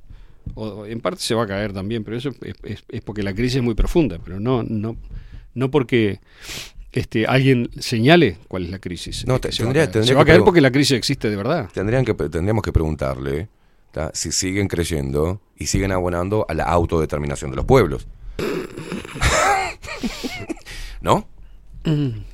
Porque ahí también eh, encuentran una contradicción. La autodeterminación que estamos tomando muchas personas que vivimos en este país es esa, la de cuestionar Sí, sí. el status quo. Fíjate que una, la periodista, una de las chicas que estaba ahí, una periodista y periodista, ella en un momento se le escapó, ¿vio? Dijo, bueno, muchas de las cosas que dice mi ley como críticas al sistema, capaz que tiene razón en la crítica, pero no en la solución. Dijo, ¿no? Como diciendo, Claro. sacame de este lío, ¿no? Porque yo también veo las críticas que ve mi ley. Claro. ¿Cómo hacemos? Y ellos olímpicamente evitaron todo el tema y dijeron, o sea, la posición de ellos es que no pueden admitir determinadas críticas, las que son de verdad profundas, es decir, en mi opinión, las que cuestionan la legitimidad del sistema, porque si lo hacen, el sistema se cae y ellos que están sentados en la punta se caen también. Yo creo que hoy por hoy tiene, tiene eh, es eh, la, la iz- la izquierda o el progresismo hoy en base a los, sus fundamentos y de la manera que actúa para seguir eh, eh, es simplemente una caja una, una casa de naipes o sea eh, es el tan- es mensaje tan para mí, para, para la chusma militante, con todo respeto, Sí. que precisa ser dirigida, es nosotros, el progresismo, somos el pináculo del saber, como lo demuestra el hecho de que estamos sentados en la punta de la pirámide, ¿no? O sea, ese es el mensaje que dan. Yo tengo tal título, soy miembro de tal academia de no sé qué, del orto. Entonces, cualquier cosa que yo diga es lo respetable y debe ser este y ellos se lo creen, eso es lo peor. O sea, se lo creen, el empaque, digamos, y el, los gestitos de superioridad. El, eh, a- ayer lo hablaba con un amigo, me decía, el, el gesto de entomólogo, Claro. este, como, el asco con el cual se refieren a los que criticamos, digamos, determinadas cosas, es muy llamativo acerca de ellos. A mí me da igual, pero entonces eh, viven en esa en su propia lógica hegemónica, haciendo entrar en su esquema todo lo que se mueve, poniéndolo en etiqueta, ¿no? El problema es que no entienden que el precisamente el problema es esa lógica progresista de extremo centro, yo diría, a la que adhirieron, que no sirve para entender estas cosas nuevas que les surgen por ambos extremos, no las pueden entender. Dicen, uno de ellos dijo, como dije hoy, no hay que usar categorías viejas para entender los problemas nuevos, pero lo estás haciendo sin parar. exacto O sea, estás poniéndole etiquetas sin parar, etiquetas viejas, porque el mecanismo mágico es, si yo le llamo derecha a esto, entonces ya lo controlé. Porque la izquierda siempre ganó a la derecha, ¿no? Últimamente. O sea que ahora le ponemos derecha a esto y le ganamos de vuelta. ¿Sabes qué? No estás viendo el problema. claro Este, yo qué sé, yo, por ejemplo, para, para, porque si estoy hablando de esto, tengo que, eh, digamos, un poco involucrarme personalmente. Yo me veo a mí mismo mucho más cerca de la derecha en algunas cosas y de la izquierda en otras. O sea, entiendo a Rousseau y a Nietzsche, a los dos. Cada uno en su sitio. Me parece que parcialmente tienen razón, cada uno. Porque, como digo, la- además pienso que como sus categorías son mayormente este, antropológicas o más bien temperamentales, yo diría, como de la esencia de cada individuo Claro. cuando nace, eh, la sociedad está efectivamente compuesta por esa mezcla, pero de ahí no se hace la traducción política que ha hecho, digamos, que ha encontrado la política moderna para vehiculizar esos impulsos elementales Exacto. de los sujetos en una partidocracia que finalmente los termina controlando y que por cierto que esta gente defiende con mucha fuerza y uno de ellos dijo es una gran virtud del Uruguay la partidocracia no lo dijo así pero es eso lo que dice ¿Por qué? Porque mantiene controlada a la gente, ¿no? porque hace que el 95% del sistema esté adentro del corral. Eso es lo que le parece bien de la partidocracia. Y yo entiendo que, cuidado, hay un argumento que es sólido y fuerte que, hace, que está atrás de eso, que es, en un sistema que esté sano y que funcione bien, es deseable la estabilidad. Yo estoy de acuerdo con eso. Pero como dije más de una vez, yo no me voy, me echan, o sea, me obligan a decir estas cosas, porque no es que yo sea un partidario de inestabilidad, estoy avisando que la inestabilidad va a llegar de cualquier manera porque el sistema está podrido. Claro. Entonces, Vos fíjate que, que cómo ¿qué es? son- Perdón, ya termino. Sí. Y, y así cierro esto y comentamos, porque me interesa mucho escuchar la, la opinión tuya sobre esto. Yo lo que deploro verdaderamente, ¿no? Y que me hace hacer esta, esta intervención, digamos que quizás sea un poco no simpática, es cuando un ser humano se pasa la vida tirando piedras a la fiesta de los poderosos hasta que lo invitan a participar. Claro. Y entonces cuando lo invitan se olvida de lo que fue su vida, se da cuenta de que le gusta la comida y la gente que está ahí, es decir, el poder, y se dedica a hacer ideología para defender ese poder en sus peores aspectos. Eso es lo que está mal. O sea que esa es mi definición final de progresismo. ¿tá? Tanto para Uruguay como para Europa. Son los traidores del pensamiento crítico. Claro. Que se vendieron por dos pesos cuando por fin en el 2005 los invitaron a la fiesta. Exactamente. Exactamente. Eh, acabas de escribir, eh, lo, lo hemos dicho, bueno, hay canciones, ¿no? Que dice, por ejemplo, me cansé de tirarle piedras al lugar a- a cual- en el cual ahora trabajo. Y bueno, eso describiría a un progre de hoy. Porque hemos, eh, en todas las columnas, en muchas columnas, hemos hablado de esto también con, con Nuvenir, sobre el desdibuje ideológico, que era la, la, eh, de los partidos políticos o de las facciones izquierda o derecha. Y es cierto lo que hablabas hoy, que ni ellos saben lo que cómo el definir a una progresismo, derecha una para mí el izquierda. progresismo es el ente- fue el enterrador de la izquierda en Uruguay. Y el globalismo es el reducidor del progresismo. Ah, bueno, ¿quién, ¿quién está en peligro? Y cómo, cómo, cómo- yo lo que hago es esa lectura. Vos también, ¿no? ¿Qué es lo que está en peligro? Pero si vamos a hablar de facciones, porque a la gente le gusta hablar mucho de izquierda y de derecha, ¿no? Entonces, bueno, vos fíjate que el que está en peligro es el que más se mueve. Porque yo no veo grupos activistas de derecha. No lo necesita, porque es un concepto estúpido, que, ¿no? Pero veo la necesidad de que el- eh, a nivel local el Frente Amplio está en decadencia y está en, en- está quebrado por dentro y, y- y se matan entre ellos y bueno lo que hacen es estamos perdiendo adhesión y vamos a generar los grupitos activistas de todo lo que pueda haber para conformar de vuelta una masa electoral que nos reivindique otra vez para esta mierda. Y eso no lo está haciendo la- los liberales, la derecha, los neoliberales, la ultraderecha, no está haciendo ningún tipo de activismo, no lo necesita porque el argumento, el argumento y, y lo que está sucediendo hoy es muy claro de ver, no lo ve el que está dentro de una, de una dinámica sectaria, o sea, no lo ve, pero todo el mundo lo ve. Exacto. Lo que pasa es que ellos quieren un pacto que salve el sistema. Ese es el fondo. Y salvemos al sistema. Quieren buscar cualquier tipo de pacto, venga de donde venga, que salve el sistema. Si lo tienen que hacer con China, lo hacen. Y, si- y si, si lo tienen que hacer con Putin, se ponen un palillo en la nariz y lo hacen también. Obviamente preferirían hacerlo con eh, Biden. Claro. Con- que lo haga Biden con Xi. E- En el fondo más profundo de sus corazones lo que quieren es una alianza Biden-Xi Jinping y eliminar a Putin. Eso es lo que quieren. Realmente. Es hermoso. Porque no le pueden perdonar a Putin que les hayan metido el ejército adelante y se haya dicho, "No, ya está, flaco, ya está. O sea, ya entendí cuál es el juego, no más. Eso, que es el único que le dijo que no al, a esta forma de orden de posguerra, digamos, Mm. anglo, fue Rusia. Entonces, hay una evidente, digamos, como, ¿cómo decir? No enemistad, pero, pero posible roce siempre entre China y Rusia. Siempre va a haber, porque comparten frontera, tienen, tienen líos viejos, digamos, pero hoy por hoy el azar político, o mejor dicho, la necesidad, histórica, yo creo, pone a un este, gobernante en cada uno de los países, de, los de esos dos países, que sintonicen en algunas cosas fundamentales, y eso es lo que no se puede tragar desde este lado. Entonces, todo ese mapa que armó el progresismo es un mapa residual del orden de la posguerra, es un mapa residual de la Guerra Fría. Entonces, cuando dicen, no hay que usar categoría, pero dicen una cosa pero no entiende lo que está diciendo. Claro. O sea, cuando yo te digo que no uses categorías viejas para decir lo nuevo, lo primero que tienes que hacer es no usar categorías viejas para decir lo Exacto. nuevo. No uses más las categorías de comunismo, este, liberalismo, neoliberalismo, izquierda, derecha. Está todo mal eso, no funciona más. La tecnología está barriendo con todo eso y va a dar lugar a un tipo de organización nueva, no mañana, falta para No, eso. no, sí, claro. Pero ellos en un momento citaron a Gramsci, una cita que es perfecta de Gramsci, de los años 30, que decía justamente que el orden viejo da- estaba dando sus últimas patadas, digamos, antes de desaparecer. Es lo mismo que está pasando ahora. Está bien citado, lo único que no lo entendieron. Lo citaron, pero no lo entendieron. Porque el orden que está cayendo es el de ellos. Claro. Eh, que- no se dan cuenta que la historia se invierte, digamos. Lo que pasa. Cita muy bien uno de ellos a. Hace la misma crítica que le hago yo a, a- a Fukuyama. Fukuyama, digamos, este, cuando escribió eh, aquello sobre el fin de la historia, en el 89, citando a Hegel y demás, decía que el mundo que venía iba a ser aburrido, que no iba a pasar nada. Obviamente que está lleno de cosas lo que el mundo que vino.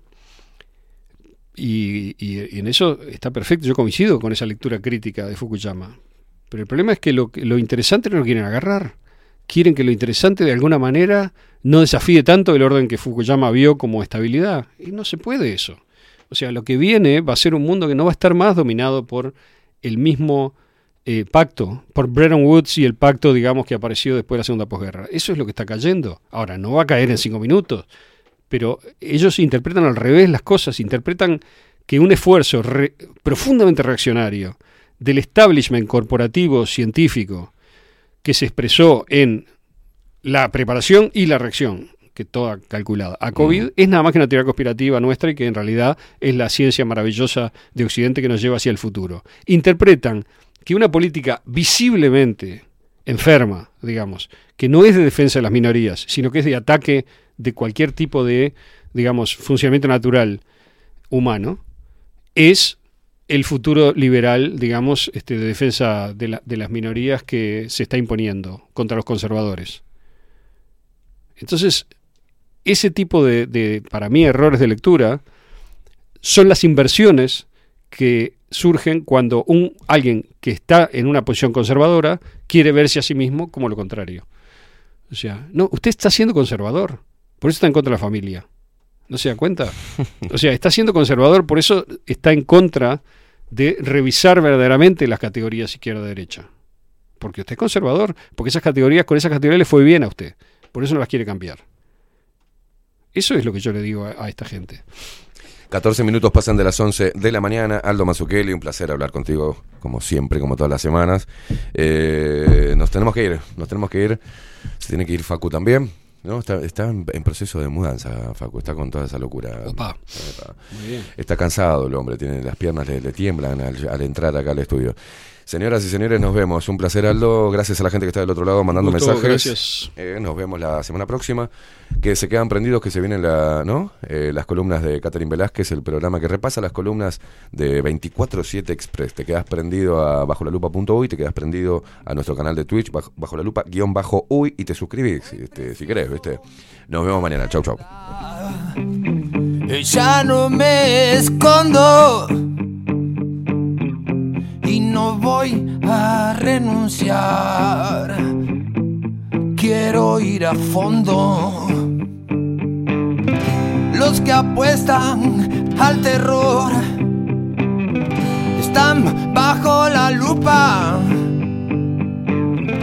No nos pueden engañar pero nos preocupa. No hay nada más absurdo que seguir en la trampa. Si sé que me hace libre preguntar.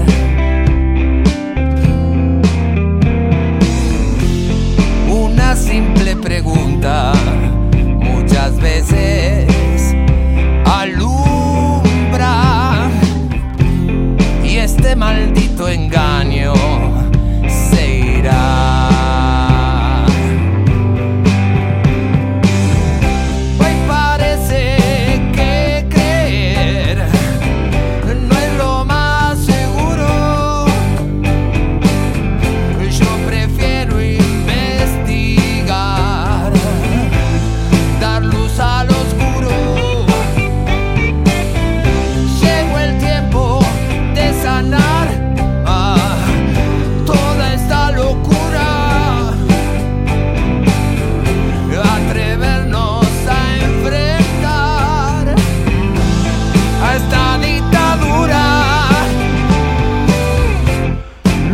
más absurdo.